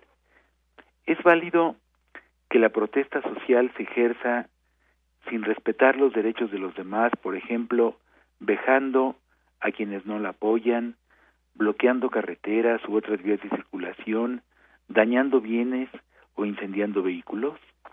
Ante los hechos del día 19 de este mes, la Oficina en México del Alto Comisionado de la ONU para los Derechos Humanos ha reiterado la pertinencia de aprobar una ley general sobre el uso de la fuerza, aplicable a todas las fuerzas de seguridad, y de garantizar una efectiva rendición de cuentas en su aplicación, lo que está muy bien, pero no menciona cuáles son los límites del derecho a manifestarse. Cuando en la protesta se presentan situaciones de violencia, agrega el alto comisionado, las fuerzas de seguridad deben sujetarse a los principios de razonabilidad y proporcionalidad, lo que es indiscutible, pero había que precisar que los agentes policíacos, también titulares de derechos humanos, no lo olvidemos, no deben quedar en desventaja ante los violentos con riesgo de su vida o su integridad. En los hechos que nos ocupan fueron lesionados más de 50 policías, algunos de ellos por armas arrojadizas rellenas de clavos y vidrios y otros por disparo de arma de fuego. El gobierno federal ha aceptado dialogar con la gente. Debe quedar claro que el diálogo no puede consistir en sentarse a una mesa servida por quienes se empeñan en manifestar su desacuerdo transgrediendo la ley y darles resignadamente la razón. Muchas gracias. Muchísimas gracias, doctor Luis de la Barrera Solórzano. Hablemos en los próximos días de lo que está ocurriendo. Sí, ayer eh, salió un comunicado de la CNDH precisamente, de, bueno, un, unas palabras de Luis Raúl González Pérez diciendo la construcción de la paz es una responsabilidad y un compromiso compartido entre autoridades y sociedad. Por una parte, la autoridad tiene la obligación de sujetar sus actos a lo previsto por las normas, de aplicar la ley a quien la incumpla y no permitir forma alguna de impunidad, sin que ello impida que se dé el diálogo y la búsqueda de la construcción de acuerdos como forma de prevenir y solucionar conflictos. Rendición de cuentas, impunidad, están ahí también esos temas para construcción de instituciones y fortalecimiento de ellas, Luis de la Barrera. Así es, y la y la y la sinceridad del lenguaje, de la que también hablaba George Orwell, a quien cito en mi comentario, es es muy importante. Me me parece una pésima estrategia de comunicación social que el gobierno haya negado en un principio que la policía traía armas. La policía debe traer armas para defenderse, eh, para actuar en legítima defensa, pero no hay que negarlo. Hay que hay que decir muy bien, la policía debe actuar respetando los principios de razonabilidad y proporcionalidad, pero tampoco debe quedar a merced de alguien que, por ejemplo, un infiltrado o un militante exaltado cualquiera pueda agredirla con armas con armas letales. Es muy importante que respetemos la claridad, la sinceridad y la honestidad de las palabras. Pues eh, queda queda hecha la pues eh, queda hecho el comentario. Muchísimas gracias Luis de la Barreda por esta participación. Un abrazo, muchas gracias. Gracias Luis, hasta luego.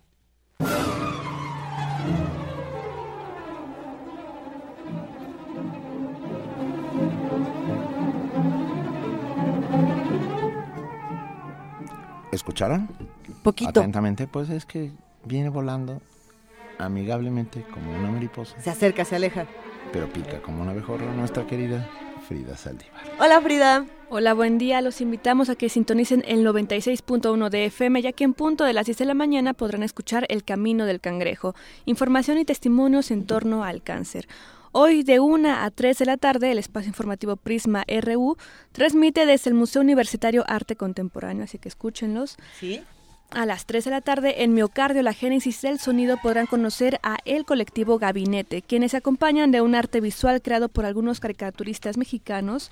Y en el 860 de AM, en la llave, la clave, la nave, la ave del tiempo, tendremos a Jorge Luis Borges, el acercamiento de Almotasim, a las 11 de la noche. Así que síganos en redes sociales, en Radio UNAM, así nos encuentran, y escúchenos por internet www.radiounam.unam.mx. Mil gracias, querida Frida, que tengas un gran día. Excelente día. Gracias, hasta luego. Tenemos dos libros de México racista de nuestro queridísimo Federico Navarrete. Va uno por Twitter y uno por teléfono. Vuelen porque ya son las 9.57, 55 36 43 39 con el hashtag México racista. Y eh, la Secretaría de Cultura regala cinco pases dobles para ver la obra Viaje de Tres este viernes a las 20 horas en el Teatro de Orientación. Se van por el muro de Facebook con nombre completo más el hashtag Viaje de Tres. Por favor, hay boletos, hay regalos y aquí tenía yo la lista de los La, chocolates. la tengo te- yo aquí en Ah, mis manitas, por favor, querido Benito lo- Taibo. Los ganadores del paquete de chocolate son en Twitter Rafa Olmedo, en Facebook Francisco Javier Díaz Ortiz y por teléfono José Manuel Valdés.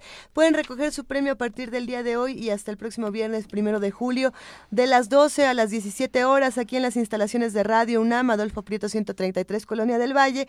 Y bueno, cuando lleguen van al departamento de producción con Francisco Ángeles, presentan su identificación y si Francisco Ángeles todavía no se ha comido sus chocolates, se los pueden llevar. No se los va a comer. Pero recuerden este asunto que nos platicaba eh, nuestra especialista chocolatera, en este sentido de que no deben... Si, si siente que sube la temperatura más allá de 32 grados, se los va a tener que comer. Se los va a tener que comer, se van a derretir Ajá. toda, todo este asunto Es de por el bien de los chocolates. Exactamente, vengan rápido por sus chocolates. Nosotros ya nos vamos, pero queremos saber qué va a pasar mañana, querida Juana Inés de esa.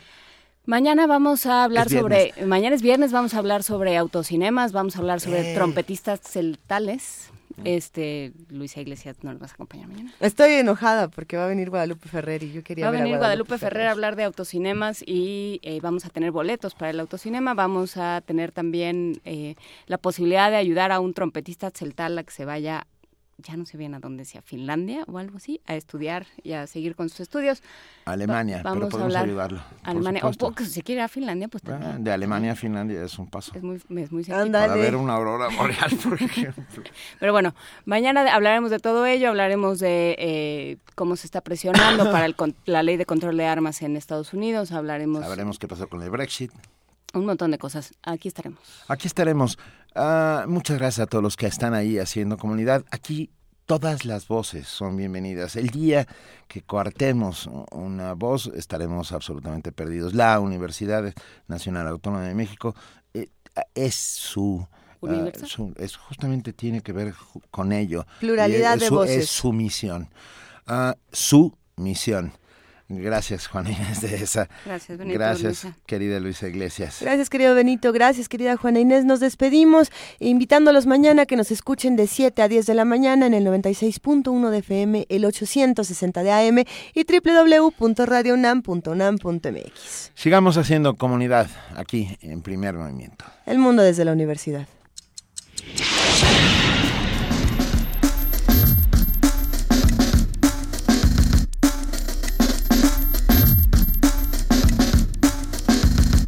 La Coordinación de Difusión Cultural de la UNAM y Radio UNAM presentaron Primer Movimiento. El mundo desde la universidad.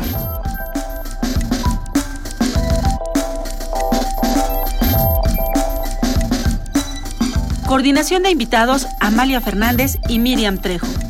Redes sociales Vania Nuche. Operación técnica Arturo González.